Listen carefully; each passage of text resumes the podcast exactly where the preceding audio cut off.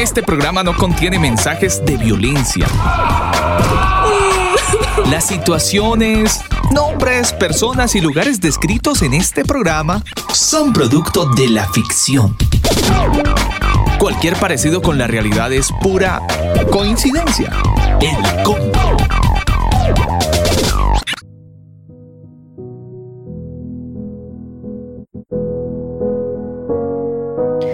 Queridos amigos del combo, muy buenas noches. Un saludo cordial para toda la gente que a esta hora del día se conecta a nuestra señal de radio. Es martes 16 de marzo, son las 9 de la noche, 6 minutos. Y aprovecho para extender un saludo así enorme a todos los amigos converos que están conectados en algún lugar del mundo. Lo hacen a través de Facebook Live. Ustedes que están del otro lado, cuéntenos en dónde están, si pueden Déjenos saber su ubicación, a Enrique que se conecta, a Juan Carlos, a todos ustedes desde Guatemala, por ahí estoy viendo sus reportes de sintonía.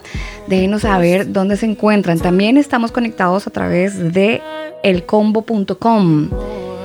Pueden dejarnos eh, saber en qué lugar del planeta están conectados en esta noche de programa. Recuerdo que hoy es martes de series, como siempre, todos los martes con un tema a desarrollar súper interesante. Usted prepara una libreta, un bolígrafo y abramos la mente a conocer parte de, la enseñanza que vamos a recibir en esta noche. Mi nombre es Alba Osorio, en compañía del ingeniero Daniel Torres estaremos pues eh, siendo eso, compañía en el desarrollo de este tema tan, tan interesante en el estudio de esta tercera serie de series, Textos fuera de contexto.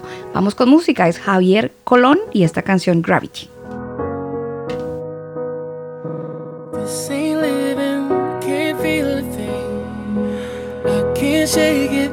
What's wrong with me? All I wanna do is sleep. Since you said we're over,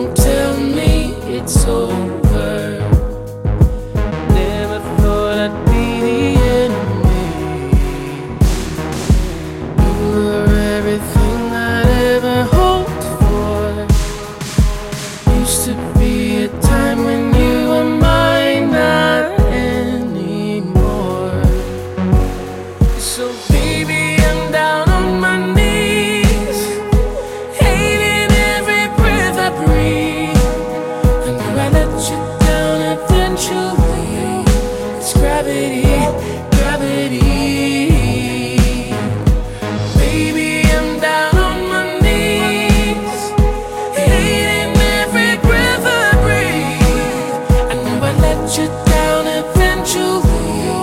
It's gravity, gravity. Now with every second that passes, I try, try to survive. Cause you were my life. Now I'm stuck on the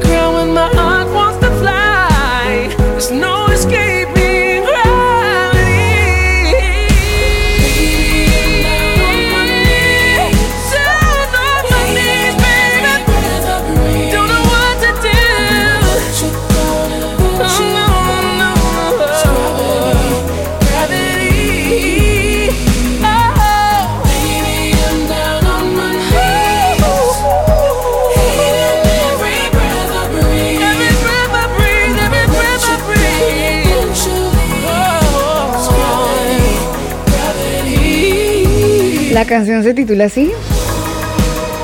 Gravity. Es Javier Colón, el alma acústica. Le dicen a este caballero de 42 años, casado con tres hijos, de Queens. Salió Daniel, le cuento a usted y a todos los amigos converos que están conectados con nosotros en Canadá, en Queens, también vi por ahí a alguien, en Guatemala también por ahí los estaba leyendo.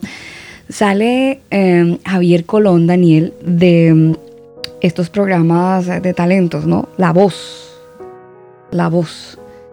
Estaba Cristina Aguilera y, toda esta gente eh, como jurados y de repente pues sale este, como tantos eh, personas que creen en el Señor y, y quieren pues mostrar su talento eh, y luego, como, no sé, diría yo, aprovechan la plataforma de la tele y luego pues empiezan a grabar eh, canciones con, con, con temática 100% pues cristiana, así como, como Javier Colón, pues hay muchos, ¿no? Exactamente, y muy interesante la, la- la historia y la vida de este caballero, que además eh, es, el, el nombre es un 100% latino, pero pues habla perfecto el inglés y Es muy que, interesante. Es que, no- mire, Daniel, yo estuve revisando parte de su vida y per- perdón que lo interrumpa. Mm, debe tener, un- debe tener una línea, línea latina, pero yo no se la encontré. Debe ser porque no le dediqué el tiempo que corresponde, estaba así como medio corriendo. Pero debe tener, porque Javier Colón me lleva a mí a México.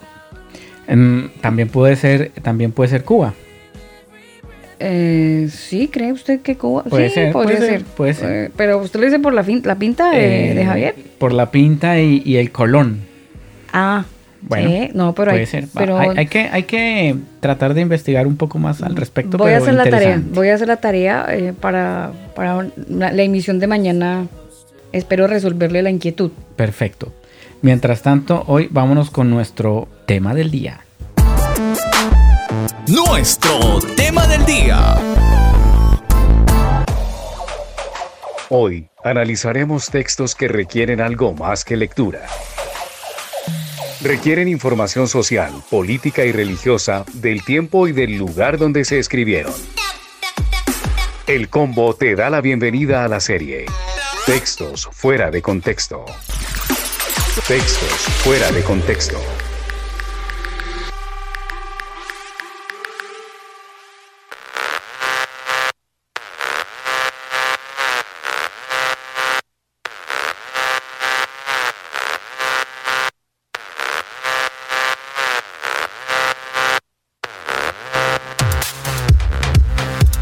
Avanzamos en este tiempo de combo, ya son las 9 de la noche, 14 minutos. Saludo a los comberos que siguen conectándose y que siguen llegando a esta sala de chat, a este mundo interactivo donde básicamente pues el conocimiento empieza a desbordarse y el tarrao de sabiduría que siempre tratamos de aprovechar pues todos los martes, Daniel, ya se hace visible en nuestras noches de martes de series aquí en el combo. ¿Usted alguna vez en la casa de alguna mm, vecina o en la suya no se topó con la Biblia en el Salmo 91, Daniel? Por supuesto, eso era como pan de cada día. Siempre estaba el Salmo 91 y, ay, espera, venga, recemos el Salmo 91. Recemos, ¿no? Ah, le Recemos. decían, recemos. Sí, recemos el Salmo 91. Sí, ah, sí, alguna gente lo tiene como, como, como cliché o fetiche, mejor eh, el Salmo 91. Eh, Yo escuché la frase de el Salmo de la protección divina, ¿no? Eh, antes de salir, entonces oraban, ta, ta, ta, ta, ta, la oración, y luego entonces, mijita, páseme la Biblia y, y, y recemos el Salmo 91 y con mucha fe y la cosa. Y bueno, eh, este, este, este tema del Salmo 91 que tiende a ser muy, muy bonito, muy interesante, pero ¿será que lo hemos aplicado mal? Yo creo que sí, porque yo me he pegado mis estrelladas aquí entre nos, aquí entre nos. Yo me he pegado mis estrelladas de textos que yo decía, ay, ¿en serio quería decir eso? Yo todo el tiempo hablé de otra vaina. Y a lo mejor el Salmo 91 pues no es la excepción.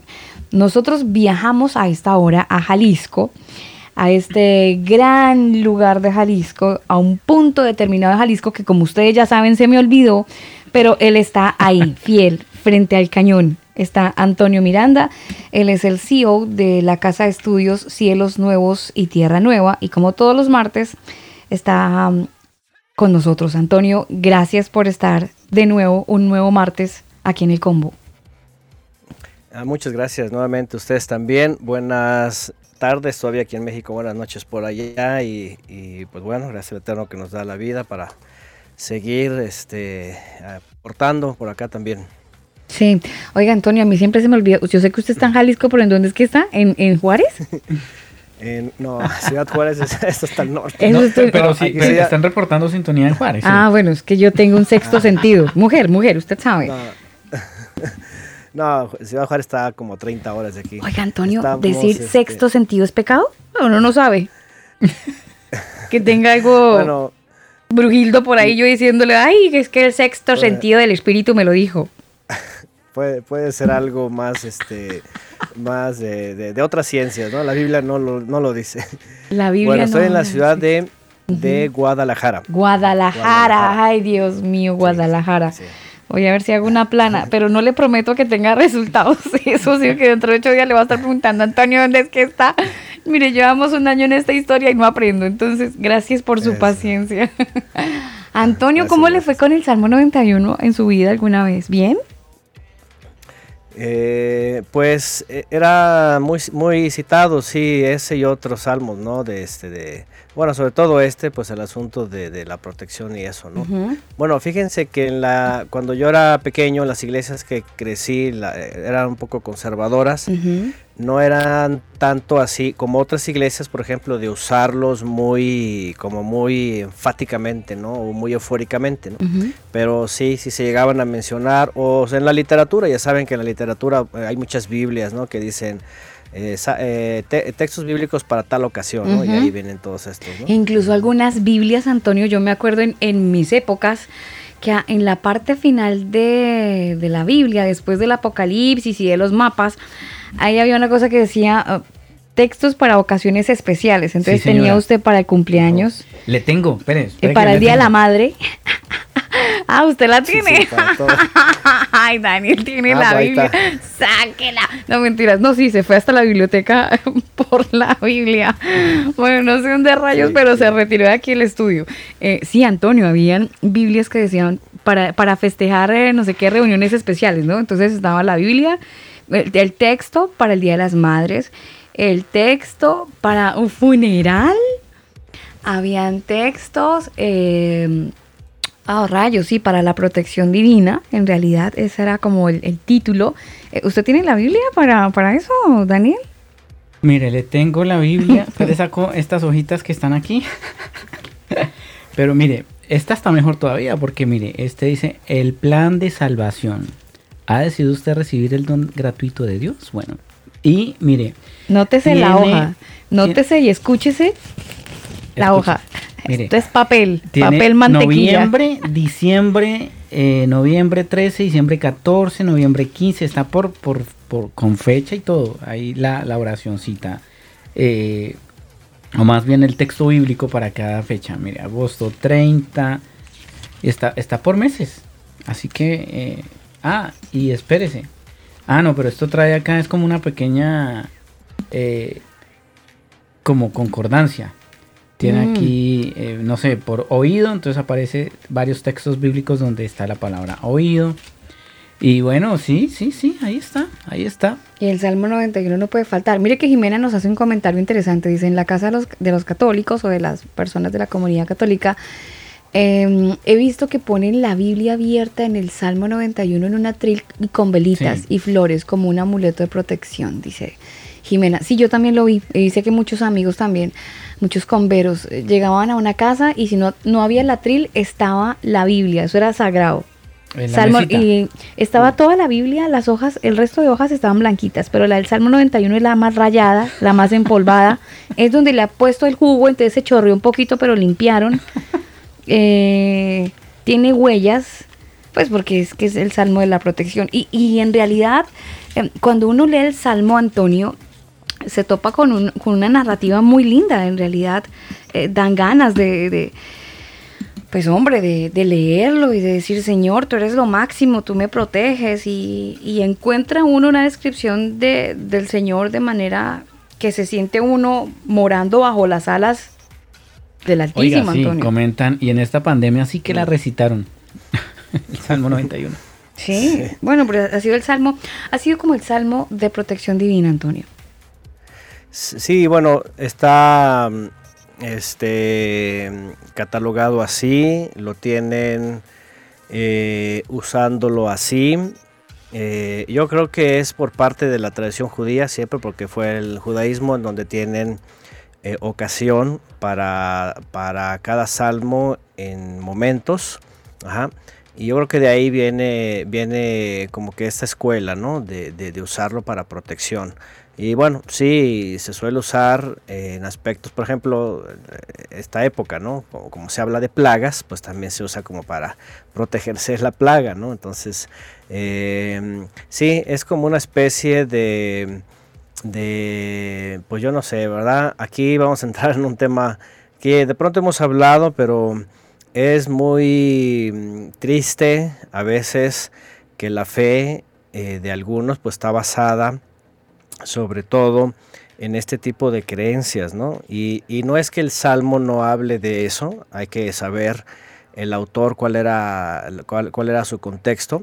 Eh, bueno, si es que lo sabemos, porque también hay debate sobre eso, pero eh, yo creo que el problema ha sido el, el, el, cómo se le ha dado uso, ¿no? A, a, a este Salmo, este, sí, ya, ya tipo fetiche, ¿no? Tipo tipo un símbolo de protección como lo usa la gente en, en estos lugares, ¿verdad? De, ¿cómo le llaman? De este, de que tienen pues eh, como, como la famosa estrella de David, ¿no? Que, que, así se le llama, ¿no? Que no es otra cosa que la estrella de Salomón dentro del misticismo judío y que desde ahí se le da también eh, una faceta de protección, ¿no? de protección y de cuidado. Por eso, por eso el judaísmo lo usa, porque creen que les protege, ¿no? Eso, como es un poder especial. ¿no?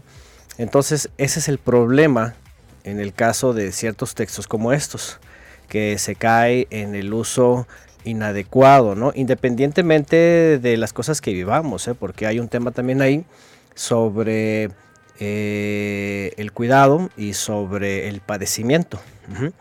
Si el mismo Mesías dijo que íbamos a padecer, por ejemplo, en un momento dado, persecuciones y muchas cosas que podríamos padecer, al menos nos ha tocado a lo mejor a todos lo mismo, pero por ejemplo a los creyentes del primer siglo, imagínense, imagínense por ejemplo los profetas, imagínense los apóstoles, eh, queriendo librar muchas consecuencias por su fe, eh, con un Salmo 91, ¿no? cosa que nunca lo citaron, ni Pablo ni nadie, ¿no? al contrario.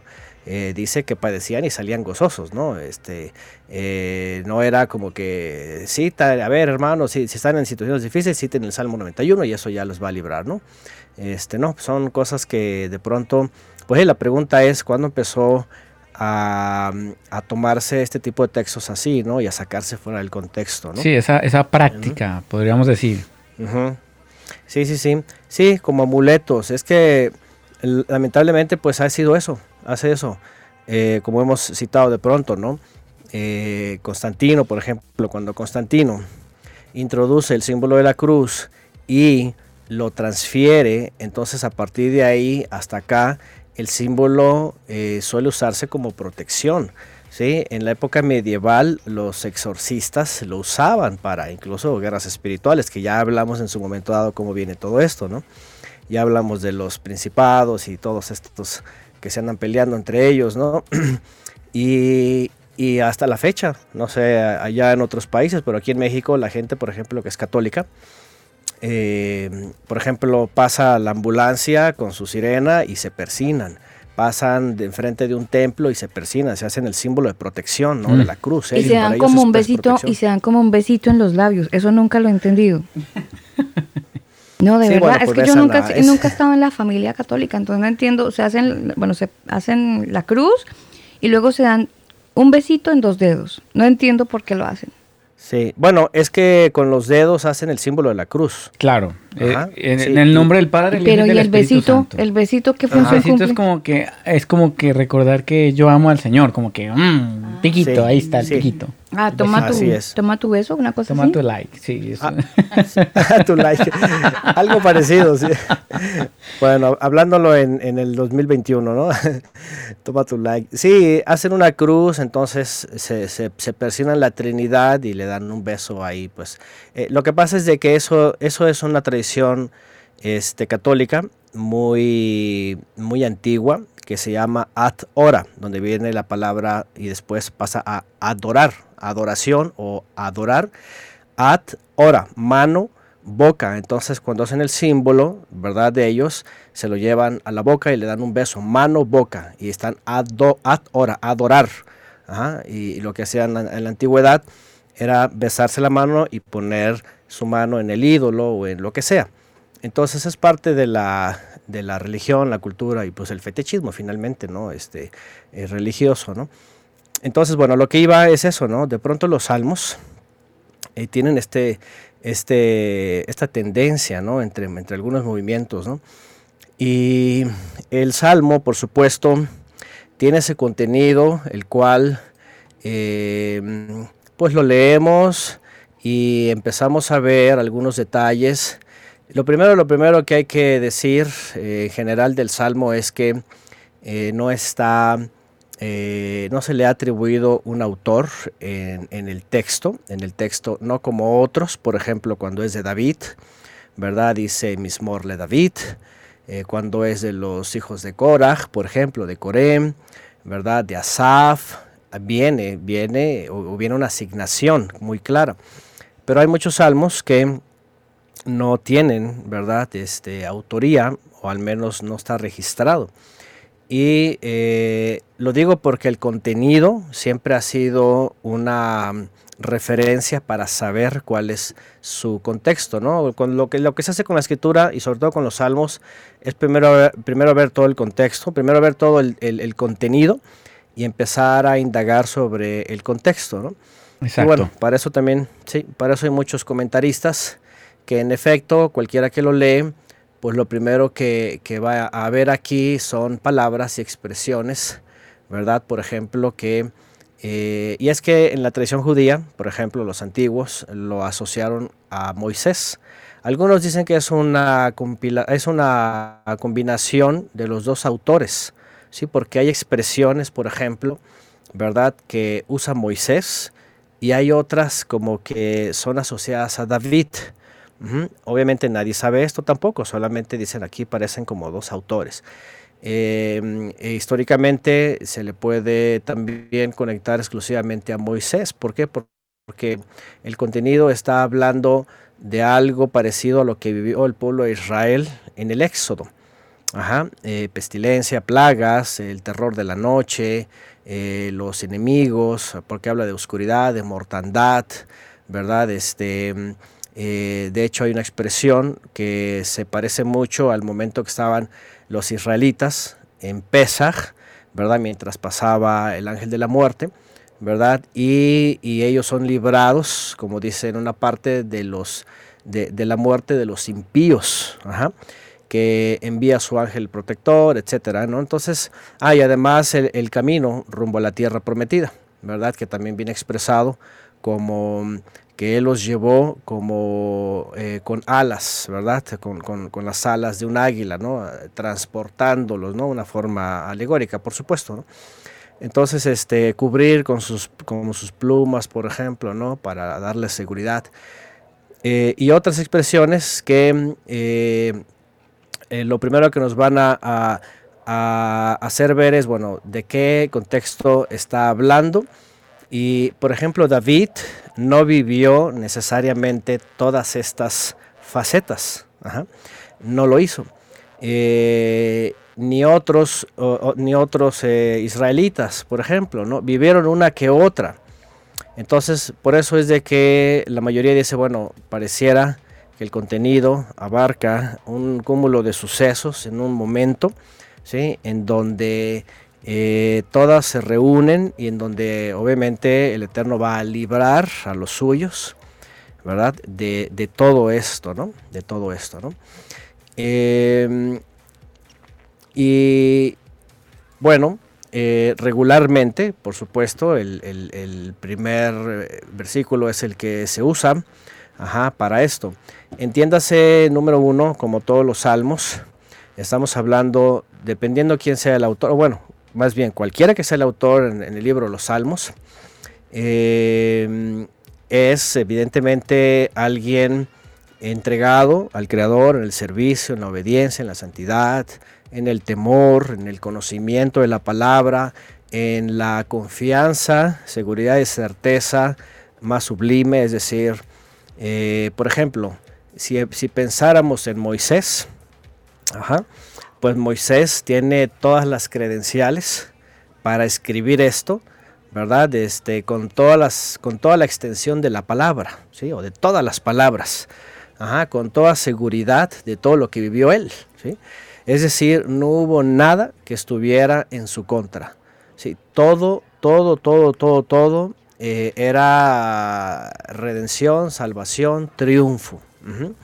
Eh, fueron tanto ellos como librados del inicuo o del perverso o del rasha, aquí viene una palabra que es rasha, ¿verdad? Son librados de los malignos, ¿sí? Son trasladados como un águila cubre a sus polluelos, ¿sí? Son eh, guardados de la peste o de, la de las plagas, porque es aquí las, las plagas, eh, caen a su, a su lado miles, como también viene en la Torah, Moisés escribe esto, caerán a tu lado mil y diez mil a tu diestra, ¿verdad? Aunque eso también lo cita David, esa es una de las conexiones, aunque David obviamente lo menciona, eh, eh, David por ejemplo sí lo menciona en su experiencia, ¿verdad? Cuando empieza él a luchar en los ejércitos de Israel, pues lo que primero que ocurre es eso, ¿no? Empieza a vencer a miles con su ejército, ¿no? E in- incluso él solo eh, eh, corre y persigue a, a- a- a miles, ¿no? ¿Por qué? Porque obviamente pues también él estaba seguro en eso, ¿no? Ahora hay que recordar esto, por ejemplo, esas expresiones, y eso es muy importante, Sí. eh, solamente son expresadas de labios de un, hablando de los israelitas de su época, al, alguien o algunos o el pueblo que realmente está en obediencia. ¿Por qué digo esto? Porque eso dice la Torah. Dice, si me obedeces, si andas en mis caminos, si, si cumples lo que yo te he ordenado, si andas en mis mandamientos, entonces, y ahí viene todo esto. Yo te voy a librar del terror nocturno, de saeta que vuela de noche, te voy a librar de la oscuridad, de la mortandad, de la plaga. Van a caer a tu diestra diez mil y a tu a mil y a tu siniestra diez mil. Eh, así, todo eso viene en la Torah. Entonces, este, eso es muy importante porque eh, lo más increíble es de que este salmo lo cita, lo citan hasta para narcocorridos. ¿eh? Hay un corrido por ahí de no sé qué. De, la narrativa es esa. La narrativa es eh, una balacera entre delincuentes y el que está cantando dice al final, dice que fue librado por el Salmo 91. Wow. Hágame el favor, ¿no? Pero Antonio, yo he así. escuchado, eh, de, de en ese mundo del narcotráfico, yo he escuchado incluso que hay personas que cogen las balas, eh, leen el Salmo 91 y otros salmos alusivos a la protección divina, porque todos los llevan a eso, ¿no? La protección divina. Eh, e incluso voy a meterme a un sendero que, que probablemente nos pueda llevar este texto a, a este otro mundo que voy a plantear con lo que voy a decir, pero eso se lo dejo a usted si quiere meterse o no pero claman la sangre de Cristo, ¿no? Eh, y entonces cogen la bala y que la que sangre de Cristo y no sé qué, y que Diosito diríjame la bala para, para, para el objetivo y toda la cosa. Y, y hay mamás incluso también que he escuchado que hacen oraciones eh, del Salmo 91 sobre sus hijos que saben que tienen una vida que es expuesta obviamente a la muerte todo el tiempo. Entonces, pues uno queda, o sea, como que a Dios le toca bendecir a todos porque finalmente todos están clavando el Salmo 91 y fijo le figuró eh, guardarlos a todos de todo mal. Me hizo acordar el comentario del Papa eh, ahorita eh, que publicó, creo que fue esta mañana o anoche, dijo que, que Dios no podía bendecir el pecado, entonces que la Iglesia Católica no va a bendecir los Ah, matrimonios sí. homosexuales. Sí, sí, sí, se echó O sea, para atrás y mucha como- gente dijo, pero ¿cómo que- así? es como se echó para atrás. Eh, bueno, le, le tocaba. Pero es como pedir que, que, o sea, Dios no puede guardar o aplicar un salmo nosotros para, hacer cosas que no corresponden, o sea, no, no, no puede ser. Claro. Sí, y es, ahí está el problema, ¿no? Este, obviamente no se le puede decir nada a la gente, la gente lo va a seguir usando, lo usan, lo usan desde la izquierda hasta la derecha, pues es decir, todo un abanico de posibilidades en todos los lugares y al final lo usan para lo mismo, ¿no? Protección. Lo que ellos buscan es protegerse, ¿no? Como un fetiche, pues finalmente como un fetiche, ¿no? Entonces, este, eh, pero eso es un gran error, es un gran error eh, no solo de este, de yo creo que de, muchos textos descontextualizados y además mal aplicados en, la gente, ¿no? Entonces, este sí, ese tema que también comentó Alba es, es eh, de hecho aquí en México, bueno, en México, mm, nosotros, nuestros países, ¿verdad? Pero, este, por ejemplo, un día mencioné de un capo mexicano que ya está en prisión en Estados Unidos, ¿verdad? Pero eh, han sido cristianos y la mamá es cristiana y... Don Chapo Guzmán. Semero, ¿no? Y le hizo una iglesia y todo, y, ayudan, son, como Robin Hood también, ¿no? Obra social, hermano Antonio, no diga otra, o es obra social, eh, trabajo para el ministerio, hermano Antonio. Ah, bueno, para quién sabe qué. Oiga, y, hablando, Antonio, y hablando de textos fuera de contexto, hay gente que dice, no, pero es que la, la Biblia dice que la riqueza de los impíos será nuestra, aleluya, y que venga el Chapo y nos apoye aparte, ¿no? Imagínense nada más, ¿no? O sea, no, no es posible eso, ¿no? Entonces, este, e, es totalmente una distopía así muy, muy severa, porque vive en un mundo falso. De hecho, hay muchas iglesias, y también en México se sabe, que justamente por eso, ¿verdad? Este, pues ya están calificadas como que lavan dinero, ¿verdad? Porque obviamente reciben dineros ¿verdad? Y, dicen que pues lo, santifican, etcétera, ¿no? Pero por esto, por muchas cosas descontextualizadas, ¿no? Este salmo, lo más triste es de que mm, eh, eh, es como, como dijeron bien al principio, es como el, único, el efectivo y el que siempre está en efecto ahí.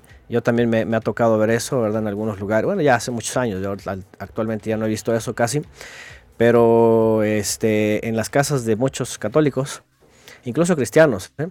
Eh, así, abierta exactamente la Biblia, ahí con el Salmo 91, ¿no? Porque ahora Internet está también inundado, ¿verdad? Con este porque, este salmo. Porque el diablo entra y ve el Salmo 91 y se devuelve. Eh, el chancla se entra y dice, uy, no, aquí tienen el Salmo 91, sabe que ni entremos, entonces se devuelve. Por eso lo tienen ahí, que sabe leer además. Imagínense, ¿no? Eh, y yo creo que en YouTube también, ¿no? Si hay un video con Samuel no, pues ya se va a ir el diablo, ¿no? Entonces se va a ir de todos lados, ¿no? Entonces, este, no, no, no, es, muy triste esto, ¿no? Pero bueno, eh, hay salmos, hay textos que se suelen usar, incluso eh, las referencias que tenemos, ¿verdad? En, en las Biblias que poseemos, citan a las palabras del Mesías, por ejemplo, que él responde a Satanás, por cierto, con la famosa tentación, citando Satanás el Salmo 91. Satanás cita el Salmo, o sea, él se lo sabe y él no tiene ningún problema, ¿verdad? Este, eh, de que esté ahí o no esté ahí. Y le cita el Salmo 91, bueno, parte, ¿no? Que viene más abajo, sobre todo en el verso cuál es 11, 91, 11 y 91, 12, ¿sí? porque dice, arrójate, Él va a mandar a sus ángeles que, te, guarden, que te cuiden, ¿no? Eh, para que no tropieces. Ese Salmo 91, 11 y 12. ¿eh? Y, el Mesías le responde referente al... O sea, Satanás conoce bien los textos, ¿no? Eso sabemos bien, ¿no? Entonces, este... Mm, eh, pero por lo contrario, ¿verdad? Eh, el Mesías pues no se basa de aquí. Ahora fíjense interesante, el Mesías no se basa necesariamente esto para protegerse, para nada. Él, él más bien sabe que ya está, mientras está obedeciendo, mientras está en la palabra, por ejemplo, el Mesías, porque siempre me dice escrito está, simplemente dice escrito está, escrito está. Entonces, este, mm, eh, no está, no se pone ahí de rodillas y empieza a citar el Salmo 91 porque ya llegó Satanás y voy a hacer lo que se vaya corriendo, no, no. Él simplemente está firme en la palabra, está seguro en la palabra, está confiado en el Eterno y el Mesías simplemente eh, le, responde escrito está, ¿no? Digo, citando parte de lo que es el contenido, ¿no? Bueno, eh, dice, hay, algo también que eh, vemos en este salmo, porque hay una serie de, de, bueno, todas las expresiones, por supuesto, hablan de alguien que dirían hoy día algunas corrientes, está en victoria, ¿no? está este éxito tras éxito y nada le pasa, nada le falta, nadie le hace nada. Mm. Está impune, puede hacer y deshacer, porque eh, como si esto fuera una realidad o como, si debería ser una, obligación, ¿no? Finalmente es como una obligación de que el Señor tiene que bendecir a la persona sí o sí, solo porque cita el Salmo 91, en el caso pues del Salmo por ejemplo, ¿no? Exactamente, ¿no? Eh, sería como que, a ver, si yo lo, tengo ahí, es más, si lo pongo en mi muro o lo llevo en mi bolsillo, ¿verdad? Porque hay personas que también usan esto, ¿no? El judaísmo es muy... Ahora, les quería decir esto, ¿no? Esto realmente se lo han traído del judaísmo. No crean que el cristianismo de pronto se les ocurrió y empezaron a usar los textos así nada más por así. Eh, oh, y de entrada también habría que ver, porque no en todas las generaciones se usaron los salmos así. ¿sí?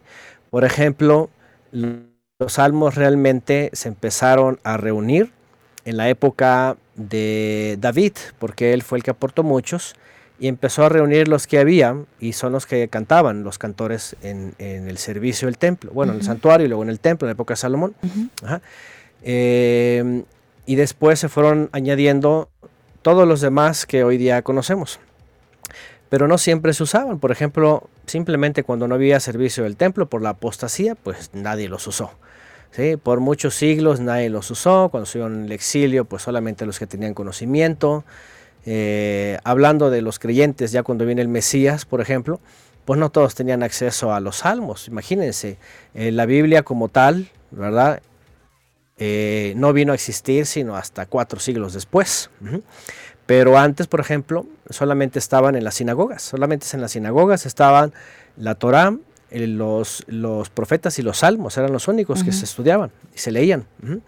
y, se cantaban, porque de hecho hay algunos, hay algunos salmos que se suelen usar en algunos momentos, por, como, como, por ejemplo, Son cuando cánticos. hablamos de Pesaj, Sí, eh, son cánticos de exaltación, eh, se pueden usar, de hecho hay para festividades, hay para Shabbat, hay un salmo exclusivo de Shabbat, mm, hay salmos exclusivos para, sí, hay salmos exclusivos para Pesach, por ejemplo, ustedes recordarán cuando hablamos de, de Pesach, en su momento yo les cité que cuando estaban celebrando Pesach, el Mesías con sus discípulos, hicieron una especie de ceder, un orden, ¿verdad? De cómo, cómo siguen los elementos y el recordatorio, el memorial. Y hay un texto que les mencioné en Mateo 26, 30, ¿verdad? Después de que eh, cenan la cena de Pesaj, ellos eh, eh, tradicionalmente siempre se, canta, ¿sí? Y, hay salmos que se cantan en Pesaj. En, Mateo 26, 30, ahí dice, aunque nuestras Biblias latinas dicen cuando hubieron cantado el himno, obviamente no eran himnos, no tenían himnario, nada de esto, eran salmos que se usaban exclusivamente aquí debería decir, y cuando cantaron los salmos, o el grupo de salmos, entonces después salieron. ¿Por qué? Porque en Pesach, por ejemplo, se suelen cantar un par de salmos, ¿no? Al final.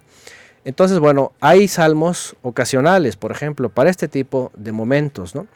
Hay salmos que eh, exclusivamente son de exaltación, hay otros instructivos, hay, una, hay diferentes salmos, ¿no? Hay unos que son eh, tefilot, por ejemplo, oraciones que se le conoce o comunión, ¿verdad? Otras eh, plegarias tal cual, peticiones directas sobre un motivo. Y bueno, cada salmo por supuesto tiene su, propio contexto y tiene su propia enseñanza y salvos que son netamente mesiánicos. En el caso del 91 volvemos, como no se tiene la autoría, pero tienen varios elementos, algunos dicen, bueno, pareciera de Moisés. Y si es Moisés, pues bueno, Moisés está hablando de, toda esa trayectoria, todos sus milagros, esas plagas de las cuales fueron librados, que fueron librados de, la, muerte nocturna, del ángel de la muerte, todo esto es el contenido, ¿verdad? Del Salmo 91. Eh, y el punto acá entonces es, a ver, ¿cuándo aplica para quién aplica? Nosotros sabemos como creyentes, por supuesto, ¿verdad? Que eh, tenemos de nuestro lado al Creador, por supuesto, en el sentido de que si nosotros andamos en obediencia, en santidad, etcétera, y tenemos un peligro X, por supuesto que Él, él nos puede librar del peligro, ¿no? Eh, porque peligros vivimos todo el tiempo. La verdad es de que a veces nos damos cuenta y a veces ya nos libró de un peligro, ¿verdad? Hay veces que tenemos un retraso por algo o tuvimos lo que sea y no sabemos, ¿verdad? Y a lo mejor el nos libró, ¿sí? de algo, ¿no? Por ejemplo, ¿no? Yo ayer hice una salida, por decirlo, y, y porque ayer fue un día que no se trabajó aquí en México, lo recorren por hace un puente, no sé qué, y, y yo ni en cuenta, pero hubo algo que hice diferente, ajá, y fui después. Y cuando pasé por el lugar donde pude haber ido antes, había un terrible accidente. Entonces dije, uff, casi me hubiera tocado, ¿no? O sea, Antonio, o sea, Antonio, Dios le mandó su angelito, ¿no? Porque todos tenemos un angelito, ¿no? No es que lo haya mandado, no, simplemente a lo mejor hizo que alguna cosa no saliera yo antes y hubiera, ¿verdad? Este, eh, me hizo evitar a lo mejor pasar por ahí, ¿no? Y eso que no me encomendé ni el Salmo 91, ni cosas, ni la sangre, ni la cruz, ¿no? Porque uno siempre está esperando, como dice la escritura, ¿verdad? Eh, salir y regresar con bien. Este, este, bueno, este no sabemos, a ver. tranquilo, termine, le iba a preguntar algo. Termine la idea.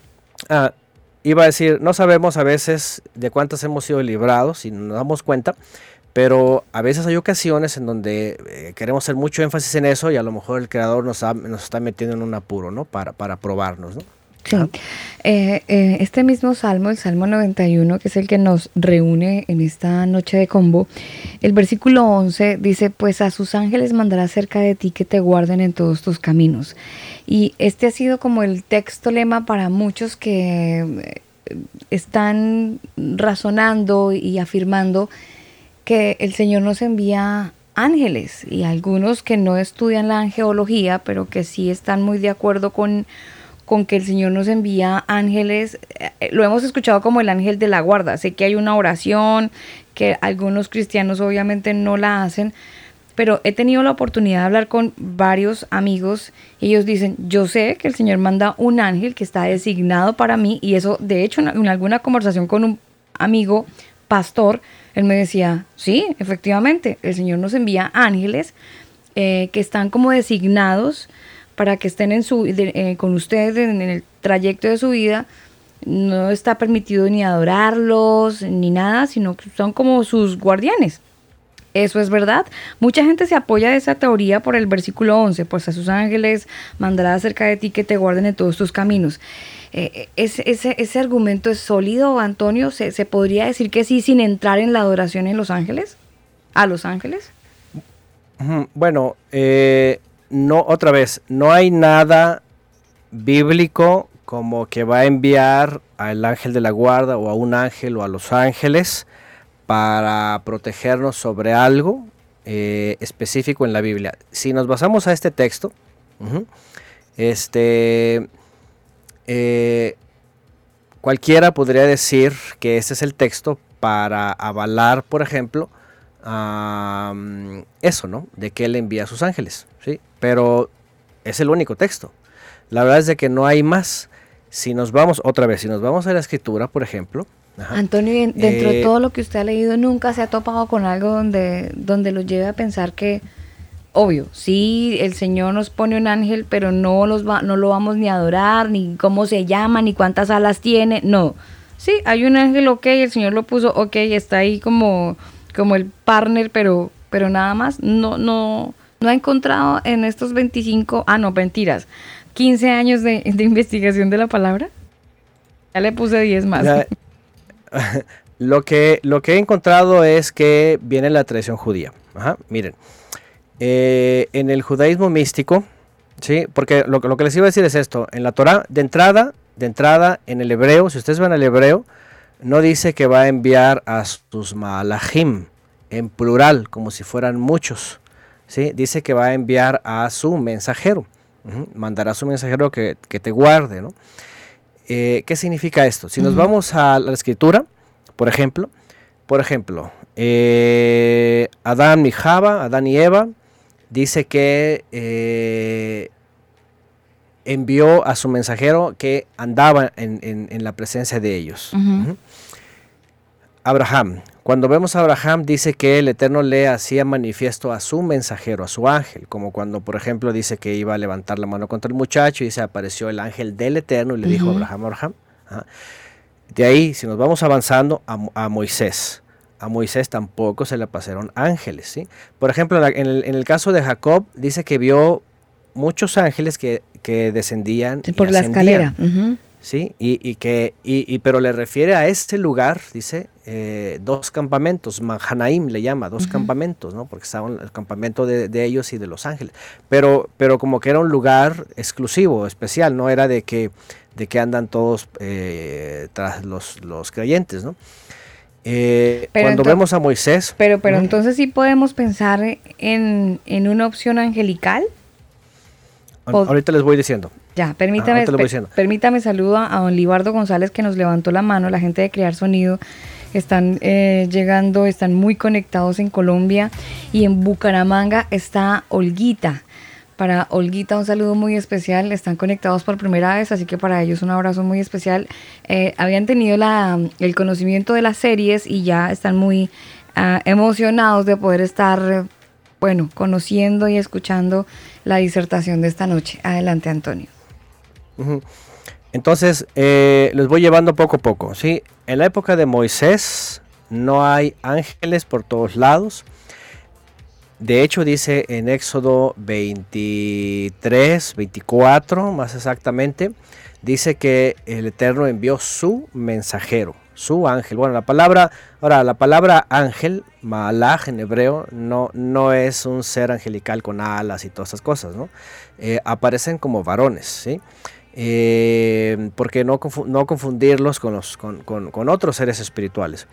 Entonces, pero en Éxodo dice que envió su mensajero, el cual porta su nombre, y ahí se refería obviamente al Mesías, el que se le aparece en el monte Sinai. Y si nos vamos enseguida con Josué, etcétera, con, con, solamente vemos a un mensajero que aparece con Manoa también, dice que aparece el mensajero del Eterno. Perdón, Manoa, ¿quién es Antonio? Perdón. Es, es el padre de Sansón. Ajá, es el ah, padre de, Sansón, ¿se acuerdan que se le aparece y le da indicaciones sobre su hijo, etcétera? Ya. Y también a la esposa de Manoa, de hecho, se le aparece a los dos, ¿no? Entonces, eh, importante, ¿sí?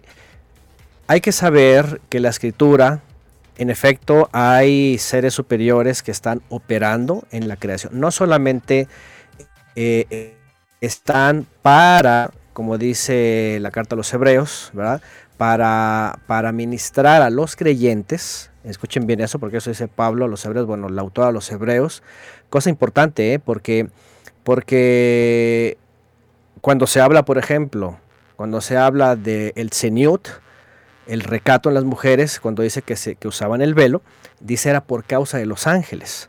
Y eso es muy importante, ¿eh? porque dice que cuando hay una convocación, cuando hay una, eh, un tiempo especial de los creyentes delante del Creador, ¿verdad? Dice que los, los, los seres superiores están ahí, hacen partícipe de eso. Pero es lo que se le conoce como Mahanaim. Pero ¿por qué el velo? Luego es que los ángeles se pierden si uno no tiene velo, o sea, como que se confunden o por qué, por qué piden el velo? El, lo que se conoce como seniudo recato es una forma de, de santificarse la mujer, porque en la historia humana lo contrario es... Eh, es eh, el, erotismo, es la, ¿cómo se llama? ¿Se acuerdan cuando hablamos de los seres caídos en la época de Noé? Y, ¿verdad? La seducción y todo eso, el, cuerpo descubierto. Mm. Eh, porque el Señor, el, velo hablaba de, de que está bajo autoridad, que está en santidad, que está dentro de la congregación de los creyentes, que ha sido es, un, partícipe. es un simbolismo el velo. Es un simbolismo, sí, de, Mm. de recato. Ajá. Ya. Bueno, Así como la falda era- larga de repente. por ejemplo, no, o aunque no, o, o, ajá, eh, como una forma de cubrirse. Recato tiene que ver, ahora, y no, se- y no solamente es del cuerpo y la ropa, ¿eh? También habla del hablar, del oír, del ver. Recato es- está en todas las partes del cuerpo de- de, Integral. de la persona, ¿no? Integral, sí. Sí, recato también es que oír, que no oír, que ver, que no ver, que hablar, que no hablar, que vestir, que no vestir, ¿no? Y no estamos hablando, ¿verdad?, de andar como las musulmanas y todo eso, obviamente estamos, bueno, eso ya es otro tema, ¿no? Sí, sí. Pero bueno, el, el punto al que iba es este. Sí hay una manifestación espiritual entre los creyentes y sí, por supuesto, el Eterno puede este, hacerlos que operen así. De hecho, les iba a comentar, en Génesis dice que las fuerzas, porque también se les llaman así Elohim, ¿verdad? También en los salmos aparecen como Elohim, como poderosos, ¿sí? Eh, están eh, intrínsecamente en el universo, ¿sí? Están, o sea, el universo no nomás está como energía moviéndose o la luz, el- las estrellas, no, hay poderes que están, eh, por eso se les llaman otros textos como los, los vigilantes, ajá, en los textos antiguos, ¿no? De hecho, en el libro de Daniel aparece, ¿no? Aparece un vigilante, dice. Estos están operando en toda la creación, en toda la materia. ¿Por qué? Porque están sosteniendo la creación del Todopoderoso, ¿no? Entonces, eh, dentro de los creyentes también, ¿sí? Pero hay que saber, y eso es algo muy importante, hay que Dentro, saber... perdón Antonio, dentro de los creyentes también, o sea, yo puedo tener un, un ángel por dentro, No. que tenga cara de ángel es una cosa, pero que tenga No en el cuerpo. no, no, no, no en el cuerpo, sino me refiero a- al momento de, de los días santos, por ejemplo, de la oración o de las festividades o de esos lugares, estos momentos que, que en, la, en la Biblia se hablan como especiales, sí, de sí, comunión sí. con el Creador. ajá. Me refiero a que, que se hacen manifiestos, o sea, Ya. no se ven, pero es lo, al menos es lo que dice Pablo a los hebreos, o el autor a los hebreos. Ajá. ¿Por qué? Porque en el primer siglo, cuando Pablo explica esto, es de que había algunos creyentes que les daban culto a ellos, y ese es el problema. ¿ah? Ahora, eh, lo que quiero ir llevando más o menos es referente al Salmo para saber, porque otra vez les repito, ahí no dice eh, no habla en plural de varios, ¿sí?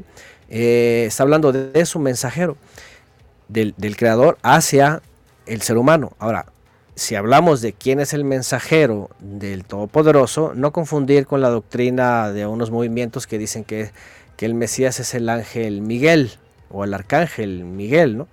Eh, nada que ver porque en la misma escritura también Pablo lo dice, que a ninguno de sus ángeles le llamó hijo, o sea, no tiene que ver con eso. Pero el Mesías también se le, se le llama como mensajero, como mensajero del Eterno. Aquí el punto es este, es de que ya lo mandó, ya hizo su obra y ya regresó. Y el Mesías dice, he aquí yo estoy con ustedes hasta el fin de la edad. ¿Qué significa esto? Que en este caso, Él es el que nos cuida, el que nos pastorea, ¿no? Y obviamente usa, por supuesto, a los seres superiores o inferiores a Él, superiores a nosotros, eh, para ser parte del cuerpo del Mesías. Pero el punto al que quiero llegar es de que no están ahí como para que yo los active en el momento que yo quiera y en el momento que yo recite el salmo Mm. o algún otro salmo o el otro o, o recibir protección así nada más de buenas a primeras. Eh, ¿Por qué? Porque también cada persona tiene su contexto en cada situación. Yo sé que a lo mejor algunos ni siquiera se acuerdan de esto, a lo mejor están cubriéndose con la sangre, otros con la cruz, otros con este, yo qué sé, Con el toma tu like. sea, ¿no? Entonces, pero, pero el punto acá es cómo se ha usado. Y les voy a decir cómo se, por qué se ha usado así. En el Nuevo Testamento no van a ver en absoluto nunca que ninguno de los apóstoles ni el Mesías enseña, ¿verdad? Que se apoye uno en algún texto o en algún salmo o algo para protección. No, nunca. De hecho, el Mesías dice claramente que si estamos firmes en obediencia y sujetos a Él, a el Mesías, entonces tene- estamos bajo el cuidado del Padre, porque Él es, el Mesías es el pastor. Y entonces nosotros estamos bajo su cuidado. Ahora, esto tampoco significa que yo voy a librarme de todas, de todas, todas, porque, pues, como dije hace rato, el mismo Mesías dijo que íbamos a padecer o que vamos a padecer, sobre todo en el primer siglo, que lo dijo sus enviados, que iban a padecer incluso hasta la muerte. Mm. Entonces, imagínense ese contexto, no, no podían los apóstoles o los discípulos estar confiados ni siquiera en la seguridad que el Mesías les podría dar donde quiera que iban, ¿verdad? Porque él mismo había dicho que iban a caer incluso en manos de, de- de asesinos, ¿no? De perseguidores que los Mm. iban a encarcelar, todo Pero eso. ¿no? Y de hecho, todos Antonio, así. que, acuérdese, Antonio, que hay algunos apostólogos que tienen tanto poder y tanta autoridad que a, a- a- a los ángeles los, los, los mandan y les dicen lo que tienen que hacer y todo. Eh, Bueno, fíjense nada más esta, estas cosas, ¿no? Y lo más interesante es de que algunos este, eh, dicen que, lo comprueban, ¿no? Y que viven estas cosas espirituales y todo eso, ¿no? Lo que no se dan cuenta, evidentemente, es de que vivimos en un mundo en donde el engañador hasta dice, dice así dice la escritura, se hace pasar por ángel de luz. Imagínense, ¿no? Él y todos sus secuaces se pueden hacer pasar por ángeles de luz. Y mucha gente está siendo engañada y está sostenida en estas cosas, ¿verdad? Creyendo que están siendo protegidos, guardados y cosas bonitas y cosas fabulosas y todo eso. Y, pero básicamente sus creencias, sus vidas, lo que hacen es un camino erróneo y totalmente contrario a lo que enseñó el Mesías. ¿no? Antonio, yo, yo Entonces, escuchándolo recordé una oración eh, que, que de hecho eh, me la enseñaron en la escuela dominical hace muchos años. Eso es etapa dinosaurio. Y yo recuerdo que eh, nos enseñaba la hermanita Gladys y decía, o Estela, y decía, eh, mm, Señor, te pido que envíes ángeles a mi alrededor, que me acompañen, o si no, la otra oración era, Señor, activamos ángeles a nuestro alrededor para que nos guarden, ta, ta, ta, ta. En esa oración, eh, es una oración bajo la ignorancia, el Señor activa ángeles a mi alrededor y me guardan, o, o qué es lo que funciona ahí, porque yo me voy confiado de que el Señor, voy con una montonera, voy con un combo de ángeles y aquí el que se las tiene conmigo se tiene con, con los guaruras que tengo atrás, con los ángeles que tengo atrás. Eso es tan así porque muchos de, muchas de estas oraciones que son aplicadas y enseñadas en las escuelas dominicales eh, vienen del Salmo 91. ¿Está mal orar de esa manera? Pues está descontextualizado y ese es el punto de ahora, ¿no? Está descontextualizado porque... Pero ¿y en dónde queda mi Eh, fe, hermano Antonio? No me va a matar la fe que mire que llevo 40 años creyendo que el Señor manda ángeles alrededor mío. Por ejemplo, si nos basamos al Mesías, el Mesías dice que mientras permanez- permanezcamos en Él, Mm, por ejemplo, llega un momento donde dice, eh, no teman por el que puede matar el cuerpo. ¿sí? Teman al Creador que puede, matar, que puede destruir cuerpo y rúa, cuerpo y aliento, cuerpo y alma. ¿no? Entonces, él, él, el Mesías todo el tiempo está enseñando que si estamos en Él, ¿verdad? Eh, obviamente, propósitos de Él, eh, si vamos a ser librados, vamos a ser librados, o si vamos a padecer, vamos a padecer, pero nunca dice que invoquemos ángeles o que activemos ángeles o todo eso. Eso suena como a los de- superpoderes, ¿no? Activo y desactivo ángeles. El Super Es que, imagínense, sí. Sí, está raro, ¿no? Miren, es cómico, porque la pregunta es, a ver, ¿por- ¿por qué dicen eso y dónde, se- dónde lo toman? Lo, lo más interesante es de que no es bíblico, o sea, no hay en la Biblia, ni menos los creyentes en el Mesías, ¿verdad? De- desde la predicación de la Buena Nueva para acá, cosas tal cual, no hay, no hay en absoluto, ¿no? Eh, de hecho, si va a enviar ángeles el Mesías, como ya lo estudiamos la entrega anterior, va a ser cuando regrese. Dice que aparecerá con una nube en, una alegoría, o sea, con ángeles, y dice que va a enviarlos para que seamos tomados. Así como envió, por ejemplo, dos, o bueno, sí, dos con Lot, como pusieron por acá, ¿verdad? Jimenarse, para sacarlo de- de- del fuego. ¿sí? ¿Por qué? Porque, porque este, eh, era justo y iba a ser librado del juicio. ¿eh? Pero eso es una sombra de nosotros al final que el Mesías va a enviar a sus ángeles para tomarnos y sacarnos, porque ese es el día de la cosecha final, ¿no? Permítame que me, Ah. que me desvíe del texto. Mire, yo tengo aquí algo que dice oración para activar a los ángeles a nuestro favor. Y Órale. ponen aquí que el Salmo 103, 20, 21. ¿Qué dice el Salmo 103, 20, 21? Déjeme buscarlo, porque sí me llama mucho la atención. A ver.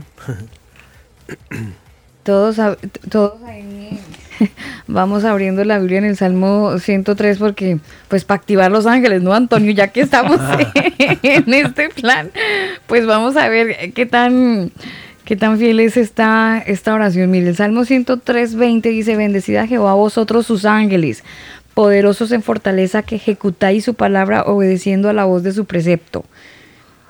Ah, Bendecid- porque dice ejecutar. Jehová. Bendecida Jehová vosotros sus ángeles, poderosos en fortaleza que ejecutáis su Pero palabra. mire el 21 lo que dice.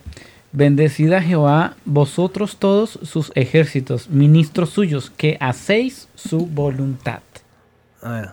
Bueno, ahí está la respuesta, ¿va? sí, sí, sí. Bueno, eh, ahí el texto dice, ajá, poderoso de- en fortaleza que hacen su palabra. De hecho, desde el 20 dice, en vez de ejecutar, la palabra en hebreo es asá, que significa este hacer o formar o, o llevar a cabo su palabra, obedeciendo la voz de su mandamiento, ¿eh? su precepto. Y luego, pues sí, ya lo que dijo este el ingeniero, ¿no? Ministros que hacen su voluntad. Bueno, Eh, Antonio, quiero hacerle una pregunta que está en la sala de chat de Israel. Él, él pregunta algo sobre, sobre algo que ocurre en México, pero no sé si tiene que ver con el texto. Eh, ¿Qué dice Daniel? No, no tiene que ver, pero se lo voy a, se lo voy a, a- a comentar. Eh, Israel dice, hermano Miranda, yo lo admiro y lo respeto mucho a usted. ¿Qué opina sobre el, el eliasismo que existe en México? ¿Eso es algo referente a Los Ángeles? Eliasismo. ¿El eliasismo? ah, no sé si tiene que ver con, con el profeta Elías, si tiene que ver con Elías. A ver, si- yo la verdad no lo había escuchado. Ajá, pero pienso que tiene que ver con el famoso profeta Elías, ¿no? Que, que muchos están esperando, ¿no? El, Mm. el Ah. Elías que habría de venir, ¿no? Ah, por aquello del rapto. obviamente puede ser, ajá. Bueno, si eh, la pregunta va por ahí, eh, sí, el Mesías dijo, y está muy claro en los evangelios, que el Elías que habría de venir ya vino y, y era Juan el Bautista. Y incluso el Mesías dijo, el que tenga oído para oír, que oiga, ¿no? Ha habido varias corrientes que empiezan a decir, de hecho hay, hay de todo. Hay una, por ejemplo, que dice que ya vino seis veces y que la séptima es la, la final, ¿no? Hay otros, hay otros que dicen que sí era Juan, pero como no obedecieron los judíos y no, y no vino el reino, dicen ellos, entonces tiene que venir otra vez. Hay otros que dicen que de plano no ha venido el judaísmo, que no ha venido y que tiene que venir Elías con Moisés, etcétera, etcétera, ¿no? Entonces, este, eh, no, no, no, eh, es falso. Podríamos decir que es contra, contra la palabra del Mesías, ¿no? Sí, pensé que tenía Bueno. que ver algo con, con los ángeles para no dejar al oyente ahí eh, como con la pregunta en la mano. Retomando entonces el tema de la activación de los ángeles en Salmo 103 y 20, eh, ahí entonces, ¿en ¿cómo quedamos? ¿Activamos y desactivamos ángeles y, y activamos las energías también? Se, se escucha cómico, ¿eh? Porque eso de activar así, sí se escucha como... Fíjense cómo es se escucha. Se escucha... Ajá. Pero se escucha así como este como esotérico, ¿no? Como que como un rito, ¿no? Vamos a hacer algo Mm. para que entonces ocurra, ¿no? Bueno, déjenme decirles un poquito la, la historia. La realidad de esto está en el judaísmo, ¿sí? Cuando el judaísmo eh, intenta, obviamente viene el Mesías, que todos hasta acá nosotros hemos creído, hemos sido introducidos en el, Israel verdadero, ¿verdad? El cuerpo del Mesías, con los primeros creyentes.